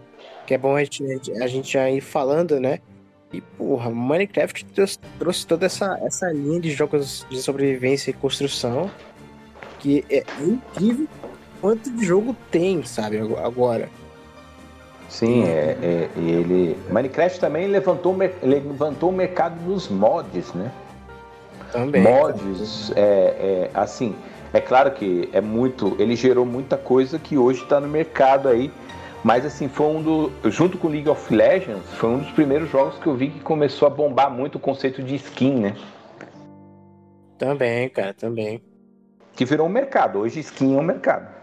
Exatamente. Com certeza, cara. Só tem o mercado de skin do CSGO, por exemplo, aí. Bom, aproveitar que, aproveitar que o Messias puxou aí já o assunto aí. Vamos então pro próximo aí, que é o Terraria, né? Esse. Ah, é, até editei, até editei a lista aqui pra gente já falar dele. Cara, manda aí. Vocês jogaram Terraria? Vocês? Cara, eu nunca joguei Terraria, já ouvi falar, mas nunca joguei. Só ouvi falar também, eu não cheguei a jogar. Cara, eu acho engraçado que Terraria, o pessoal, o pessoal que é fã de Terraria, eu acho que você tá ligado nessa rivalidade que existe entre os fãs de Terraria e os fãs de Minecraft, né? Imagina, imaginava, sim, sim. Porque querendo não, o jogo, os dois jogos têm conceitos parecidos, sabe? Ah, você tá no mundo, você tem que sobreviver, você pode construir. Mas, cara, a diferença entre Terraria e Minecraft é, é, é, é, é, tipo, é um abismo um, entre um e o outro, sabe? Porque enquanto Minecraft ele, mantém, ele mantém a sua simplicidade, ele mantém aquilo uh, por anos, é aquela questão, porra, Minecraft tá com, os, tá com os mesmos blocos, armaduras e etc. desde 2011 praticamente. Sendo que lançaram recentemente uma nova armadura, um, um novo minério uh, esse ano. Esse ano de 2020, no caso. Mas. É, eles não claro, conseguem fugir do conceito original, né? Que é muito sim, sim, marcante. É algo mais simples, é algo mais. É, ele fica no, na, na, zona de conforto dele. Ele inova em alguns sentidos, mas ele nunca sai muito. Nunca, muito, nunca vai muito para fora do que ele tá acostumado. É, né? é tanto que os, mod, os mods gráficos não conseguem ir para frente. Sim, exatamente. Aliás, e, eu vi cara, recentemente, só um adendo, um vídeo Ray Tracing no Minecraft. Nossa, isso era muito bom. É, eu vi, tem, realmente. É muito bonito. Colocam o Ray Mas continuando. Enquanto Terraria, cara, Terraria é um jogo muito vasto na, na complexidade dele, sabe? O, cara, Terraria tem muito, muito, muito item, sabe? É, é, o jogo ele tem ele, ele é mais objetivo, né? Ele tem aqueles boss dele, aqueles bosses, aquele aquele objetivo de você derrotar todos os bosses, tem aquele modo o modo expert, se não me engano, e o modo hard. Então, é, é, é engraçado porque tem essa rivalidade, é uma rivalidade meio sem sentido, né? Porque os dois jogos são bem são, são, são parecidos e diferentes ao mesmo tempo, sabe? Cada um tem sua própria essência. E eles saíram praticamente no mesmo tempo, é em 2011. Mas é claro a gente sabe que Minecraft estava em desenvolvimento desde 2008, 2009 e já tinha alpha Mas Terraria é, é, um jogo que eu não joguei tanto quanto Minecraft. Porque, meu irmão, o que eu tenho de ódio de Minecraft no Minecraft não tá no papel, sabe? Mas eu tenho bem menos de Terraria. Mas mesmo assim foi um jogo que me cativou de um jeito que. Assim, do mesmo jeito que o Minecraft fez. Sabe? E é, é, um jogo que eu, que eu recomendo que todo mundo jogue pelo menos uma vez. Uhum. É, é um daqueles jogos obrigatórios, assim. Mas vale a pena, né? Entendi. Ah, então, então bora passar pro próximo aqui, que a gente já tá um pouquinho apertado o tempo, ainda tem que editar os nossos NS News. Bora lá. Próximo jogo então da lista que eu queria falar, que é um jogo muito, muito popular, tem uma fanbase gigante, uma fanbase meio chata muitas vezes, algum, algumas pessoas da fanbase, que você não pode falar mal desse jogo, senão é encrenca. Undertale. Undertale, que é um puta jogo conhecido. Eu vou ser sincero que eu conheço o jogo, mas eu nunca joguei porque eu ainda não tive uma oportunidade de adquiri-lo. Eu já tinha muitos outros jogos na fila, mas eu pretendo sim ter o Undertale, zerá-lo e jogá-lo, mas por enquanto ainda não tive oportunidade. Algum de vocês já jogou Undertale, ou, ou joga, ou, ou zerou, ou pretende? Cara, eu só ouvi falar de Undertale, não sei dizer o que é. É assim, eu acredito que o jogo se, tenha força muito no conceito. Eu nunca joguei, realmente, e visualmente não consegue me atrair. É claro, ele, ele é aquela questão do pixel art, e eu não consigo entender até hoje o conceito do jogo. Assim, eu acho que o, o Messias pode falar melhor aí. Cara, Undertale, é, é, eu não lembro quando foi que eu joguei, acho que foi em 2017. Foi um pouco, foi um pouco depois do hype, né? Que o hype foi o jogo lançado em 2015, se não me engano e hypou pra 2016 no final, pro finalzinho de 2017, mas ele continua um jogo. Continua um jogo, como eu posso dizer. Uh, que é falado, né? Não é um jogo que foi esquecido com o tempo. Ele ainda é um jogo que ainda é, ainda é atual. Cara, Undertale é uma experiência muito única, sabe? É, varia muito de jogador para jogador. Ele, ele tem toda aquela parada de você poder tomar decisões que realmente importam nos, nos jogos. Porque no, normalmente em RPG o que você faz? É sair matando todo mundo, matando todo mundo, como se não tivesse consequência nenhuma pros seus atos, né? Tem sim, tem sim alguns jogos que as consequências vêm, como Shin Tensei, uh, até Persona um pouco, mas querendo ou não, no cenário do RPG, do JRPG, você pode sair matando um monte de bicho, um monte de pessoa aí, e as consequências nunca vão vir, sabe? O seu, o seu, o seu personagem não, não sente as consequências das ações dele, das ações dele perante o mundo, né? Parece que tem todo essa, essa, esse sentimento mais unidimensional, né? Esse sentimento onde que o mundo parece menos realista. Que não, não existe efeito para não existe Não existe Causa e efeito. Sim, exatamente. Não existe efeito que você faz, sabe? Não, não existe um efeito borboleta ali, um efeito do caos, que você, você comete um negócio aqui e no futuro reflete. Já o Undertale, cara. É, exatamente. É uma coisa que eu acho interessante, assim, que ele, ele justamente isso. Você pode escolher ou matar o inimigo ou poupar o inimigo, né? Tem essas escolhas assim. que E legal. que faz total diferença, sabe, no futuro. Que É, eu acho que- é, é isso, cara. Você Deve, pode, você ser, pode é, tomar deve ser por isso que ele tem esse visual simples, para que eles consigam amarrar esse conceito de ter uma consequência os atos. Será que isso é Sim, muito é difícil fazer em A game? questão do- dos, dos gráficos é mais porque o Toby Fox fez o jogo sozinho, né? O- É, Ele fez tudo Ah, só, não, verdade. Sim, exatamente. Ah, ele fez as músicas, etc. Ele teve pouca ajuda, se não me engano. Eu acho que, acho que se fosse contar, assim, a, a- em geral, ele fez hum, boa parte do jogo sozinho e teve uma ajuda ou outra ali, sabe? Com, com, a, com a Temi, que é a desenhista e tal, que ajudou a fazer pixel art. É mais questão de limitação mesmo, né? Não, tinha tanto dinheiro e tava sozinho, etc. É, E- fez, mas, cara, acabou os- fazendo ali uma escolha inteligente, diferente do Cyberpunk, Sim. né? Que foi mudando o visual com o tempo e só se ferrou. É, Sim, exatamente. Os gráficos ah, mais simples de Unreal não, não, não interferem em nada na, na- na trajetória, né? Na, no contar da história do jogo. é bom lembrar, Você vai se... é bom lembrar também que o, que o Toby Fox, o Toby Fox ele é bem bem fã de, de Modder e Earthbound, né? E ele se inspira Sim, muito nisso, exatamente. nesse, nesse Ele lance dos visuais. tá? começou... Sim, ele inclusive começou a desenvolver jogos com hack room de, de Earthbound. Ele tem uma hack room de, de Earthbound de Halloween e tal, que é bem, bem famosinha aqui. Mas continuando, né? Ah, é incrível porque o jeito que Undertale conta a história não se limita aos gráficos, sabe? É, Você vai se sentir tão emocionado com Undertale quanto você sentiria com o jogo com gráficos, sei lá, pique Uncharted, sabe? E, e serve pra provar que gráfico realmente não não é tudo. Porque enquanto tem jogo aí com gráfico bonito que não faz você soltar um, um, um suspiro de tristeza, sabe? Você não, não sabe, não faz você sentir nada. Undertale pode te fazer chorar que nem, nem, que nem criança, sabe? Eu com os gráficos extremamente simples. Sim, ele é bem emocionante, né? Ah, Toca muito Sim. nisso. É que o jogo é, bem- é- ele, tem, ele tem um roteiro muito bem escrito, sabe? E ele sabe ser desafiante também quando, quando quer. Principalmente na rota genocida e tal. Cara, Undertale é daquele jogo. Eu, eu, eu, eu nem falo com Terraria, eu, eu não falei de Terraria, né? É um daqueles jogos que você tem que jogar pelo menos uma vez na vida.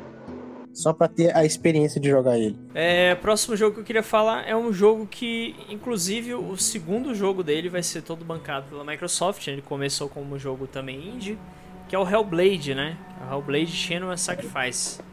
Que é um jogo que ele é bem diferente, né? Você tem que jogar de fone de ouvido para você ter a imersão. E ele também parece que mexe muito com o psicológico. Eu não sei se o jogo é definido como terror, mas eu vi pouco dele. Eu tenho ele na minha lista, só que eu ainda não, não joguei. Eu pretendo jogar em live, inclusive. Provavelmente no The Live, né? E já fica até aí, né? Propagandazinha. E assim, galera, é, vocês chegaram a conhecer o Hellblade, ouviu falar, porque Hellblade é multiplataforma, né? Tem até pra Play 4. Então, assim, Putz, eu já ouvi falar, mas não. Nunca jogou. Nada muito interessante. Não, eu não joguei não. Cara, o Hellblade, eu tenho uma, uma. Como eu gosto muito do universo celta, viking, nórdico, e mais pra frente falar uma polêmica sobre isso. Mas enfim. Como eu gosto muito, cara, eu comprei o Hellblade no lançamento. Ainda mais porque o Hellblade, ele veio por metade do preço de um AAA. Até menos disso. Eu lembro que eu paguei 80 reais no Hellblade, um AAA você pagava 200, 220 reais na bem época. barato mesmo. Bem barato. E eu, eu joguei no lançamento. E assim, visualmente, o jogo ele é muito bonito. Muito bonito. E eles usaram uma técnica de captura de expressões faciais que faz com que você é, abrace aquilo muito emocionalmente por conta da, da atriz principal que faz a personagem, que foi uma menina que trabalhava lá nos estúdios deles. Eu comprei muito Hellblade no seu pré-produção, seu pós-produção. Assim, muita gente foi no jogo pensando: ah, vou pegar aqui um God of War com uma mulher viking. Mas na verdade ele é um jogo, ele é um jogo que a sua parte de ação, gameplay action é simples e divertida. Com bastante momentos de contemplação durante o combate, né? Que é uma coisa, sabe, uma câmera um pouco mais lenta, é, efeitos visuais fantásticos. O jogo, até hoje, o jogo tem um efeito visual muito bom. Mas o grande conceito desse jogo é o sonoro mesmo. O que acontece? Eles fizeram, é, cap, eles fizeram captações de áudio é, em três dimensões de muita qualidade. Se você tem um headset da Sony 7.1 ou, ou um headset 7.1 para você usar em seu computador ou, ou, ou Xbox, vale muito a pena. Só que assim, ele é um jogo linear, ele é um jogo até um pouco curto, e você vive ali, você, você é como se fosse uma trajetória de martírio, né? Eu até na época, quando eu terminei de jogar, eu falei com meu colega, uma via crucis. Né? Quem conhece aí o, o, o Christian News vai saber o que é uma via crucis, que é, um, é, uma, é, uma, é uma linha de martírio que ela passa. Ela é uma pessoa com problemas psicológicos e você, e, e você permeia entre Sabe quando o, a, escolha, a escolha de narrativa ela não te entrega se aquilo é uma realidade ou se aquilo é uma fantasia?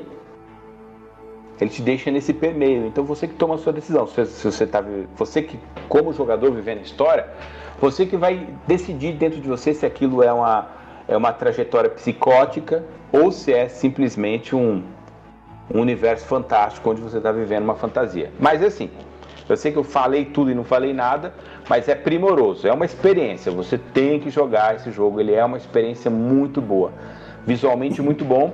Parece que já estão conseguindo rodar aí com o tal do Ray Tracing, não sei como é que fazem, assim, eu não tenho essa informação. Mas se botou o Ray Tracing vai ficar mais lindo ainda. Mas assim, não, quem, quem espera um God of War, não vá lá. Ah, quem espera um, um, um jogo de puzzles muito complexos, também não é. Ele é um jogo até fácil de jogar. É, eu acho que a diversão dele está mais mesmo na narrativa e na história. Vai sair o 2 aí, que eu acho um erro. Tem jogos que não tem que ter continuação, mas vamos ver se eles conseguem aí se reinventar e trazer um, um universo legal, uma continuidade legal. Boa, boa. É isso, o que eu acho é isso. Beleza, então o próximo jogo aqui da lista que eu também vou comentar é, o próprio Hellblade está no Game Pass também. E o No Man's Sky, né? O No Man's Sky, eu quero, é, eu quero citar ele pelo seguinte fato. A princípio, o lançamento dele foi um desastre total. Foi quase um, um cyberpunk da vida, né? Eu lembro disso, cara. então, foi um desastre. Só que aí, conforme foi passando o tempo, os produtores foram colocando muitos updates. Inclusive, tem um mapa dentro do jogo que é meio estilo terror, né? Eu não cheguei a testar, porque eu joguei um pouco do jogo só pra testar. Não sei, cara, não, não me cativou, não me chamou a atenção. Mas o jogo parece ser interessante, o conceito e a ideia. Algum de vocês jogou esse jogo, No Man's Sky? Eu joguei eu... quando lançou. Então tu já imagina o que, que eu senti quando eu joguei essa porra desse jogo. Né? Ixi. Cara, foi uma decepção desgraçada, cara. E é, eu tava meio carente de jogo de. É, com efeito procedural e os cacete na época. E eu tinha acabado de pegar um, PC bom pra jogar. Aí eu meti no Man's Sky na máquina. Cara, foi, foi, foi só tristeza, sabe? É. Porque realmente, cara, esse jogo lançou terrível, cara. Foi um flop total esse lançamento, esse lançamento inicial deles. É, agora eu, eu vou tentar contar para vocês a outra história de No Man's, Sky, no Man's Sky. Isso que é interessante. Manda aí. No Man's Sky, ele é um filho de Minecraft. O que acontece? Minecraft, ele levou o conceito de. A gente até não falou lá na parte na Minecraft, é bom que a gente fala aqui para poder juntar as duas coisas. Minecraft levou o conceito de mundo procedural. O que é o mundo procedural? É a máquina, ela tem, ela tem regras, ela cria um universo todo baseado nessas regras, biomas, criaturas, as criaturas não, mas o bioma assim no Minecraft. E aliás, cara, tem pessoa, eu, eu passei muitas horas jogando Minecraft só criando ambientes e visitando esses ambientes que Cara, às vezes você está num desfiladeiro, numa cachoeira, lugares incríveis, assim, que naturalmente se cria. Exatamente, cara. Eu acho, eu acho, eu acho uma, uma, coisa muito interessante dentro dos jogos é que mesmo com Minecraft sendo um jogo com gráficos simples, é algo que você consegue se maravilhar vendo, sabe? É, incrível, incrível. E aí, o que, que o No Man's Sky fez? Lançou um trailer falando: Nós somos o próximo Minecraft e você vai se sentir dentro do Jurassic World alienígena. O trailer deu essa impressão. Foi ou não foi, Messias? Você falou, meu Deus do céu, cara, vai ter criaturas criadas proceduralmente, vai ter todo cara, o universo bioma. esperando o Minecraft 2 de No Man's Sky, sabe? É, eles falaram, não vai ter construção, mas você vai visitar lugares. Aí entrou, entrou a questão do explorador. Você vai ter uma Nossa, nave. E teve, e teve eles falando lá que não sei o que. Nossa, universos infinitos gigantescos. É. Sim, sim, você nunca vai parar de de nunca vai ter fim o seu, o, a sua exploração, não sei o quê. A ideia é maravilhosa. E, e, e as primeiras imagens incríveis. Só que quando lançou o jogo, foi aquela decepção. Criaturas horríveis, nada estranhas, um jogo monótono e tudo. Quer dizer, o jogo não estava pronto. E agora começa. Eles prometeram e não cumpriram, né? É. Que você ia encontrar amigos, você não encontrava amigos, então você não se encontrava no universo. e cara, dois anos depois esse jogo, mudou. ele ganhou, ele mudou. Ele cumpriu a promessa dois anos depois. Ele tinha que lançar naquela época, acho, para ganhar dinheiro e com dinheiro continuar trabalhando. E dois anos depois, esse jogo como, ganha como jogo do ano como ele, ele foi GOT esse jogo. Sim. Ele ganhou o último GOT jogo, como, jogo como o, em, pro, em, progresso, né? Alguma coisa assim. É, é, é service game, né? Jogo como serviço. Cara, eu joguei ele há mais ou menos uns oito meses atrás. Eu só não jogo mais ele porque o meu PlayStation 4 quebrou o leitor de DVD e eu tenho a mídia física que eu paguei 25 reais. Olha pra você ver. Barato, hein? Cara, porque o jogo flopou tanto, o que o Messias falou é muita verdade. O jogo flopou demais que tavam, as pessoas estavam te olhando na rua e falando, leva o jogo. É. Chegou esse nível. É o que está acontecendo agora com as mídias físicas do Cyberpunk. Estão quase jogando na sua cara pra você levar. É. Defender e... na época, no mês Sky, era pecado, cara. É. Então o que acontece? Hoje o jogo, cara, ele lançou o sistema de. Cara, eu acho muito da hora um jogo de terceira pessoa exploração. Eu, eu, eu tenho, tenho um espaço no meu coração para os jogos de primeira pessoa, mas, cara, o jogo de terceira pessoa, ele é minha paixão. Sabe? Zelda, The Witcher, é, Horizon Zero Dawn, Uncharted, God of War. É, cara, o jogo em terceira pessoa tá no meu coração, sabe? Tomb Raider, Assassin's Creed são muitos jogos de terceira pessoa. E quando esse jogo lançou esse update de terceira pessoa, que foi quando eu comecei a jogar, ele lançou alguns updates que eles chamam de eras novas, cara, o jogo se transformou. O jogo hoje tem uma infinidade de coisas para você visitar. Você consegue, aliás, veja um vídeo desse jogo com ray tracing. Gente, é um absurdo. Caramba. É, é uma reviravolta diferente, né? Se você vê que o No Man's Sky conseguiu fazer tudo isso, melhorar tudo, então, assim, obviamente Cyberpunk vai ser capaz de, de se realinhar também depois de um tempo, né? Acredito que é só questão de tempo, é. mesmo, né? É assim mesmo, né? começaram com o pé esquerdo, mas vão terminar com o pé direito, né? No fim das contas. É por isso que é bom, cara. É por isso que é bom ser sincero. Fala logo que o jogo não vai ser lá essas coisas. Que se o pessoal não hypar tanto, não vai ter esse, esse, esse resultado negativo que esses jogos tiveram, sabe? Exatamente, não vai ter esse perigo, né? É, a gente concluiu que No Man's Sky, vai, o Cyberpunk vai ser como se fosse No Man's Sky, né? Ele vai conseguir se restabelecer depois de um tempo, né? Depois de atualizações do... É, a gente não sabe, né? O Cyberpunk a gente não sabe ainda, mas na No Man's Sky já conseguiu se, se, se restabelecer. Eu acho que o Bom, Cyberpunk pode ser que consiga, cara, depois de um tempo. É. Não sei, porque eles são. A, minha, a, minha, leitura, a minha leitura final sobre No Man's Sky é que assim, ele traz um conceito lá do Minecraft que é muito legal, que, que tá lá hoje com uma ótima execução, que é o seguinte: é um jogo que você não precisa terminar, você só precisa começar. Eu pretendo um dia voltar a jogar o jogo.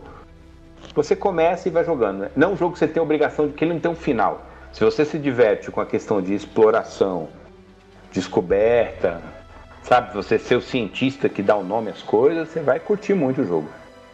Verdade. Bom, galera, como tá. Isso, isso, tem, isso tem muito tempo sobrando aí, né? É, é, como o tempo tá muito estourado aqui, já estamos quase para duas horas de podcast, então bora. Agora a gente vai falar de dois jogos é, para encerrar. Só uma, vou, ah. vou, só dar um adendo rápido. O sonho da galera é ah. é ter um Mass Effect dentro do No Man's Sky. Já pensou? Verdade. É verdade. Bom, então bora pro próximo jogo. Agora a gente só vai citar dois, tá? Pessoal, é o seguinte, devido ao tamanho do podcast que tá ficando muito grande, acabou que aqui né, é, no final eu resolvi citar somente um, né?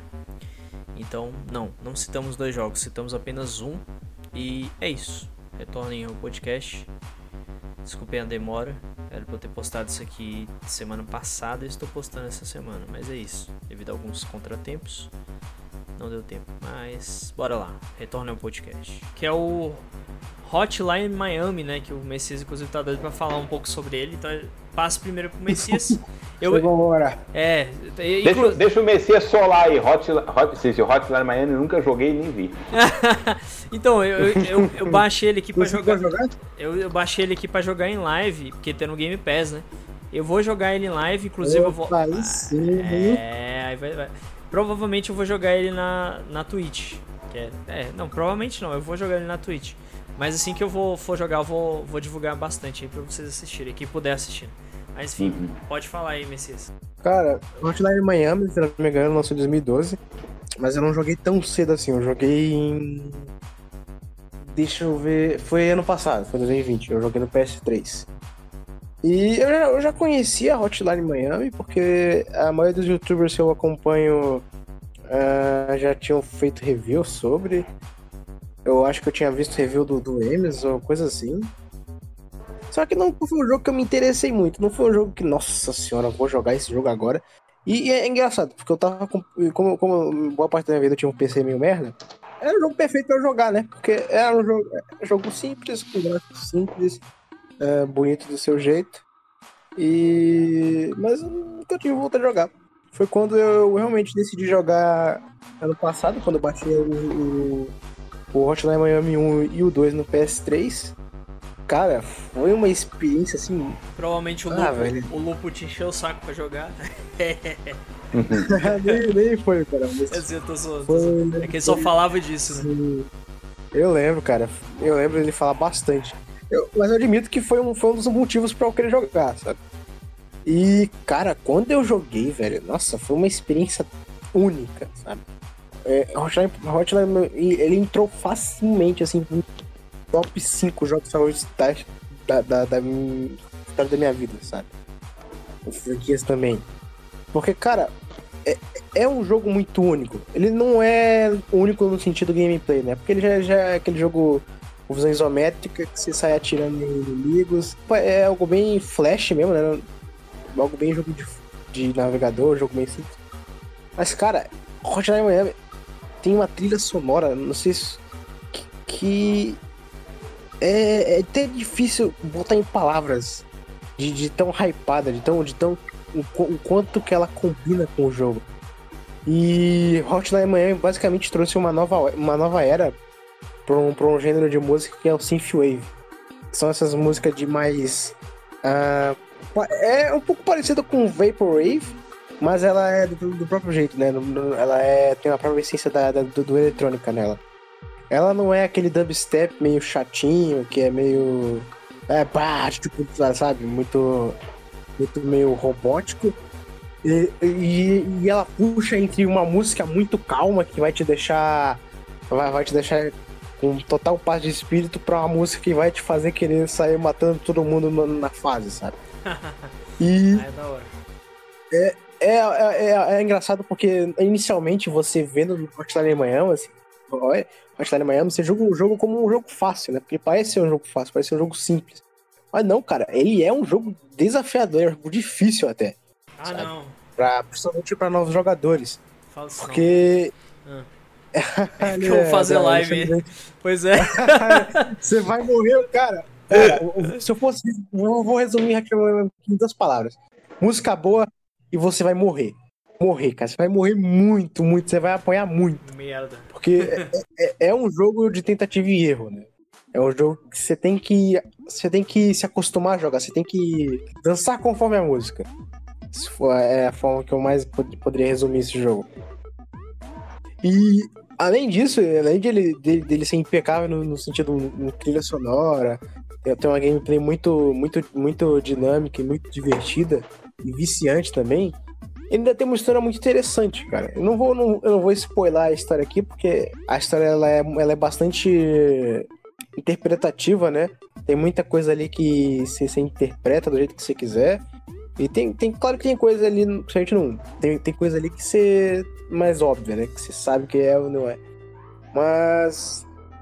Cara, assim, se, eu, se eu pudesse dar a sinopse, é basicamente o, o Jacket, ele é o protagonista, né? Ele inicialmente não tem o um nome, mas a fã do jogo nomeou ele de Jacket por causa da jaqueta dele e os criadores a colher esse nome. Cara, é basicamente ele, ele começa a receber, receber ligações para atacar certos lugares. E todos esses lugares têm mafiosos russos, entende? E você vai, você vai vendo, nos mínimos de detalhes, a personalidade do, do Jacket mudando, sabe? As, a, as, a, mente e o corpo e, e, as rotinas deles vão mudando em coisas que o jogo não te fala. Ele faz. Ele, ele faz implicitamente, entende? Você começa a entender o, o protagonista uh, e ver que ele tá mudando de fato, porque, porque o jogo ele ocorre em, ele, ele ocorre em dias diferentes, né? Ele não é ah, um dia depois do outro. Ele tem uns intervalos de tempo. E, cara, é, é um jogo muito bom. Tem uma lore muito, muito interessante também. E. É, é um jogo que. Eu, eu, pô, daqui a pouco eu vou falar que todo jogo aqui é, é obrigatório, mas é outro jogo que eu acho que todo mundo tem que jogar pelo menos uma vez. O 1 e o 2. Boa. Eu acho que a gente não tem mais nenhum jogo para falar, porque eu, eu, ia acrescentar mais um, mas acho que ia ficar grande demais. Então, assim, a gente vai ter uma parte 2 futuramente para falar um pouco mais desses jogos. Eu acho que mas... pode falar um pouquinho de Stardew Valley, se, se o Matoso quiser. Cara, eu, eu nunca joguei Stardew Valley, vocês podem falar. Eu sei que ele é um também jogo... nunca joguei. Acho melhor deixar inovador. Pra... Então, vamos deixar pra próxima parte, então. É. Então... O que eu posso dizer pra galera é o seguinte, galera que tá nos ouvindo aí. Sim. Cara, o universo indie, ele é gigantesco, assim. Tem jogo lá pra dar né? pau. É. É, tem jogo lá pra dar pau. Eu tô muito jogo aqui pra gente falar ainda, cara. Cara, a gente não citou e... nem, nem 5%, assim, praticamente, dos jogos que tem. Sim. É, e, e assim, acho que se você nunca jogou um jogo indie, para um pouco aí no seu FIFA, para um pouco no seu COD, dá um tempo para um jogo indie. Ou pelo menos um jogo que tem algum conceito indie. Joga pelo menos um jogo dessa lista aqui, cara. Faz um desafio assim é, mesmo. É, para você ter uma experiência diferente. Diversifique, né? Isso vai fazer bem pro seu cérebro, pra sua criatividade, pra sua visão de mundo. Sim, cara. Porque é uma coisa que eu vejo muita gente falando, ah, que não sei o que, eu não consigo mais me divertir jogando jogos. Mas, pô, você joga. Você... Quando você fica muito tempo na sua zona de conforto, cara, você se acostuma, você não tem muito mais diversão. Pega um jogo aí que você não jogaria, sabe? Fala, pega esse jogo assim e fala, eu não jogaria esse jogo e joga, sabe? Boa. Só pra ter experiência de jogar. Exatamente. Então assim, galera, é, a gente mostrou, a gente citou esses exemplos para botar dentro do contexto pro pessoal entender por que, que a gente tá falando de todos os jogos. É para mostrar o quanto a indústria dos indies evoluiu a um ponto que cada jogo tem sua identidade própria. Todos os jogos citados aqui, nenhum é parecido, assim. Claro, vai ter um jogo ou outro que tem uma semelhançazinha ou outra, pouca coisa. Claro, porque é impossível não ter pelo menos uma coisa, uma Esse referência. Cada um tem a própria essência, né? Cara? Isso, exatamente. A própria alma.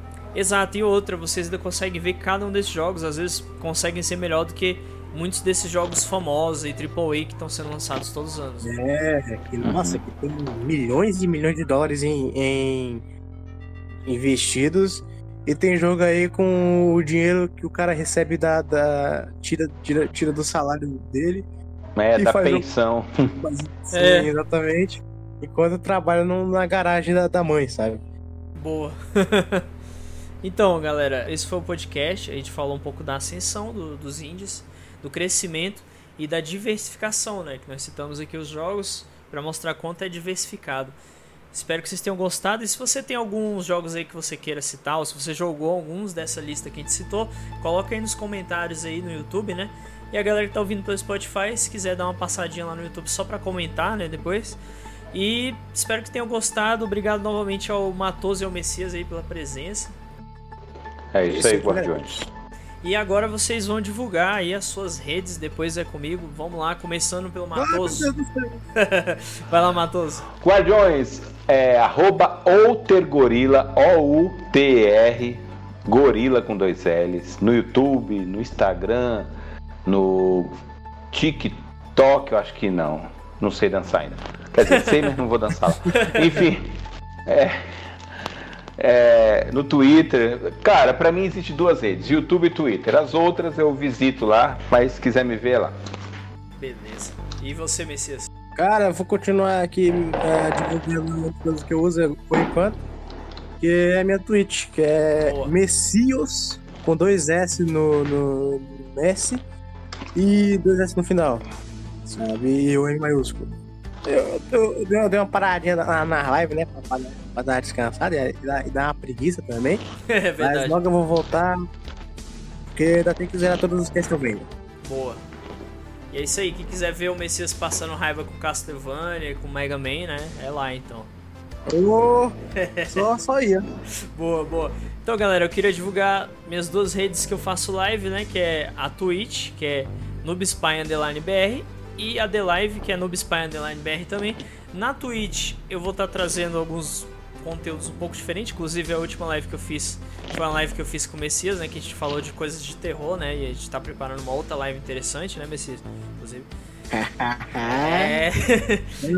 então, bem interessante. Então, se você curte assim, uns papos diferenciados, eu também falei de música né, né, em uma live aí, só que a Twitch é, multou meu, minha live todinha, mas ao vivo eu consigo falar de música. Pelo menos por enquanto eu não sou afiliado deles, né? E também vou estar tá jogando, né? Eu jogar jogos indies, vou estar tá jogando Metal Gear Online é, e alguns outros jogos, enfim. Vou estar tá trazendo coisas diferenciadas, né? Dentro dessa, dessas lives da Twitch. Enquanto isso, na The Live é só jogos mesmo, só live de jogo. Apenas jogos e mais nada. Enquanto eu jogo, eu converso também. De vez em quando o Igor aparece lá, que vocês conhecem, o, conhecem pelo Cash, né? Que é o, o Igor que tá sempre nos papos sobre animes aí. E uhum. o Charles também, né? O Matoso, às vezes eu vou jogar com o Matoso, com o Charles, com a galera, enfim, no geral. E também me sigam aí no Twitter, se quiserem saber mais novidades, Noob Spy BR. E por último, mas não menos importante, o Facebook, Noob Espaço Spy Espaço BR. É isso, galera. Até a próxima. O pessoal tem o Telegram também aí, né? Tem o Telegram também, né? Ah, é verdade, bem lembrado, Messias. Agora a gente tem um canal no Telegram também, como o Messias estava citando aqui, que eu estava até esquecendo. Valeu por lembrar. É, agora é, é nós. É, agora que você, você que tem um Telegram também quiser, é só você pesquisar por Noob Spy, né? Noob espaço Spy no Telegram, vocês vão achar que é o meu Telegram do canal, né, do Telegram, onde eu divulgo todos os meus trabalhos de YouTube, da Twitch, do The Live e todos os outros conteúdos, inclusive os podcasts assim que é, sair eu já tô postando. Se quiser ficar antenado, vai para lá. Exatamente, vocês já vão saber de tudo. Inclusive, eu vou passar a divulgar conteúdos de terceiro também, ou seja, do Matoso, do Messias, que eles, se eles quiserem, eu vou divulgar lá o, o vídeo que eles é. postam. se eles quiserem, se eles não quiserem também tá suave. Também tudo bem, cara. Então eu vou estar tá divulgando lá quando vocês estiverem ao vivo ou quando produzirem alguma coisa. Eu vou estar divulgando lá também. Então não é só conteúdo meu, mas também vou estar divulgando da, dos meus amigos aí, parceiros. É isso, galera. Obrigado a todos. Obrigado por ouvir o podcast. Valeu, Messias. Valeu, Matoso. Até a próxima. Falou, Guardiões. Bom, galera, esse foi o podcast, né? Eu queria pedir até desculpa para vocês, porque era para esse podcast sair bem antes, né? E eu tive alguns problemas que impossibilitaram ele ter sido lançado bem anteriormente. Já faz um tempo que a gente gravou, mas infelizmente não pude postar antes, só pude estar postando ele agora. Mas finalmente, aqui está o podcast, espero que vocês tenham gostado. Deu um puta trabalho porque o Audacity ficou travando demais, então peço gentilmente que vocês compartilhem com seus amigos o podcast, tanto no YouTube quanto no Spotify ou Amazon Music. É, curta se você está pelo YouTube, comente se você está pelo YouTube, compartilhe também, porque no YouTube também dá, né? Se pegar o link e mandar para seus amigos. Mesma coisa do Spotify, é, tirando a parte de comentar e curtir, né? Mas manda para seus amigos aí, certo? Obrigado a todos novamente, grande agradecimento a você que me acompanha eu estou evoluindo, estou crescendo, inclusive estou gravando esse áudio já com um novo microfone que é o Upgrade. Próximo podcast, inclusive, vai ser gravado todo com esse microfone já. Um abraço a todos e até o próximo podcast. Valeu, galera. Fui!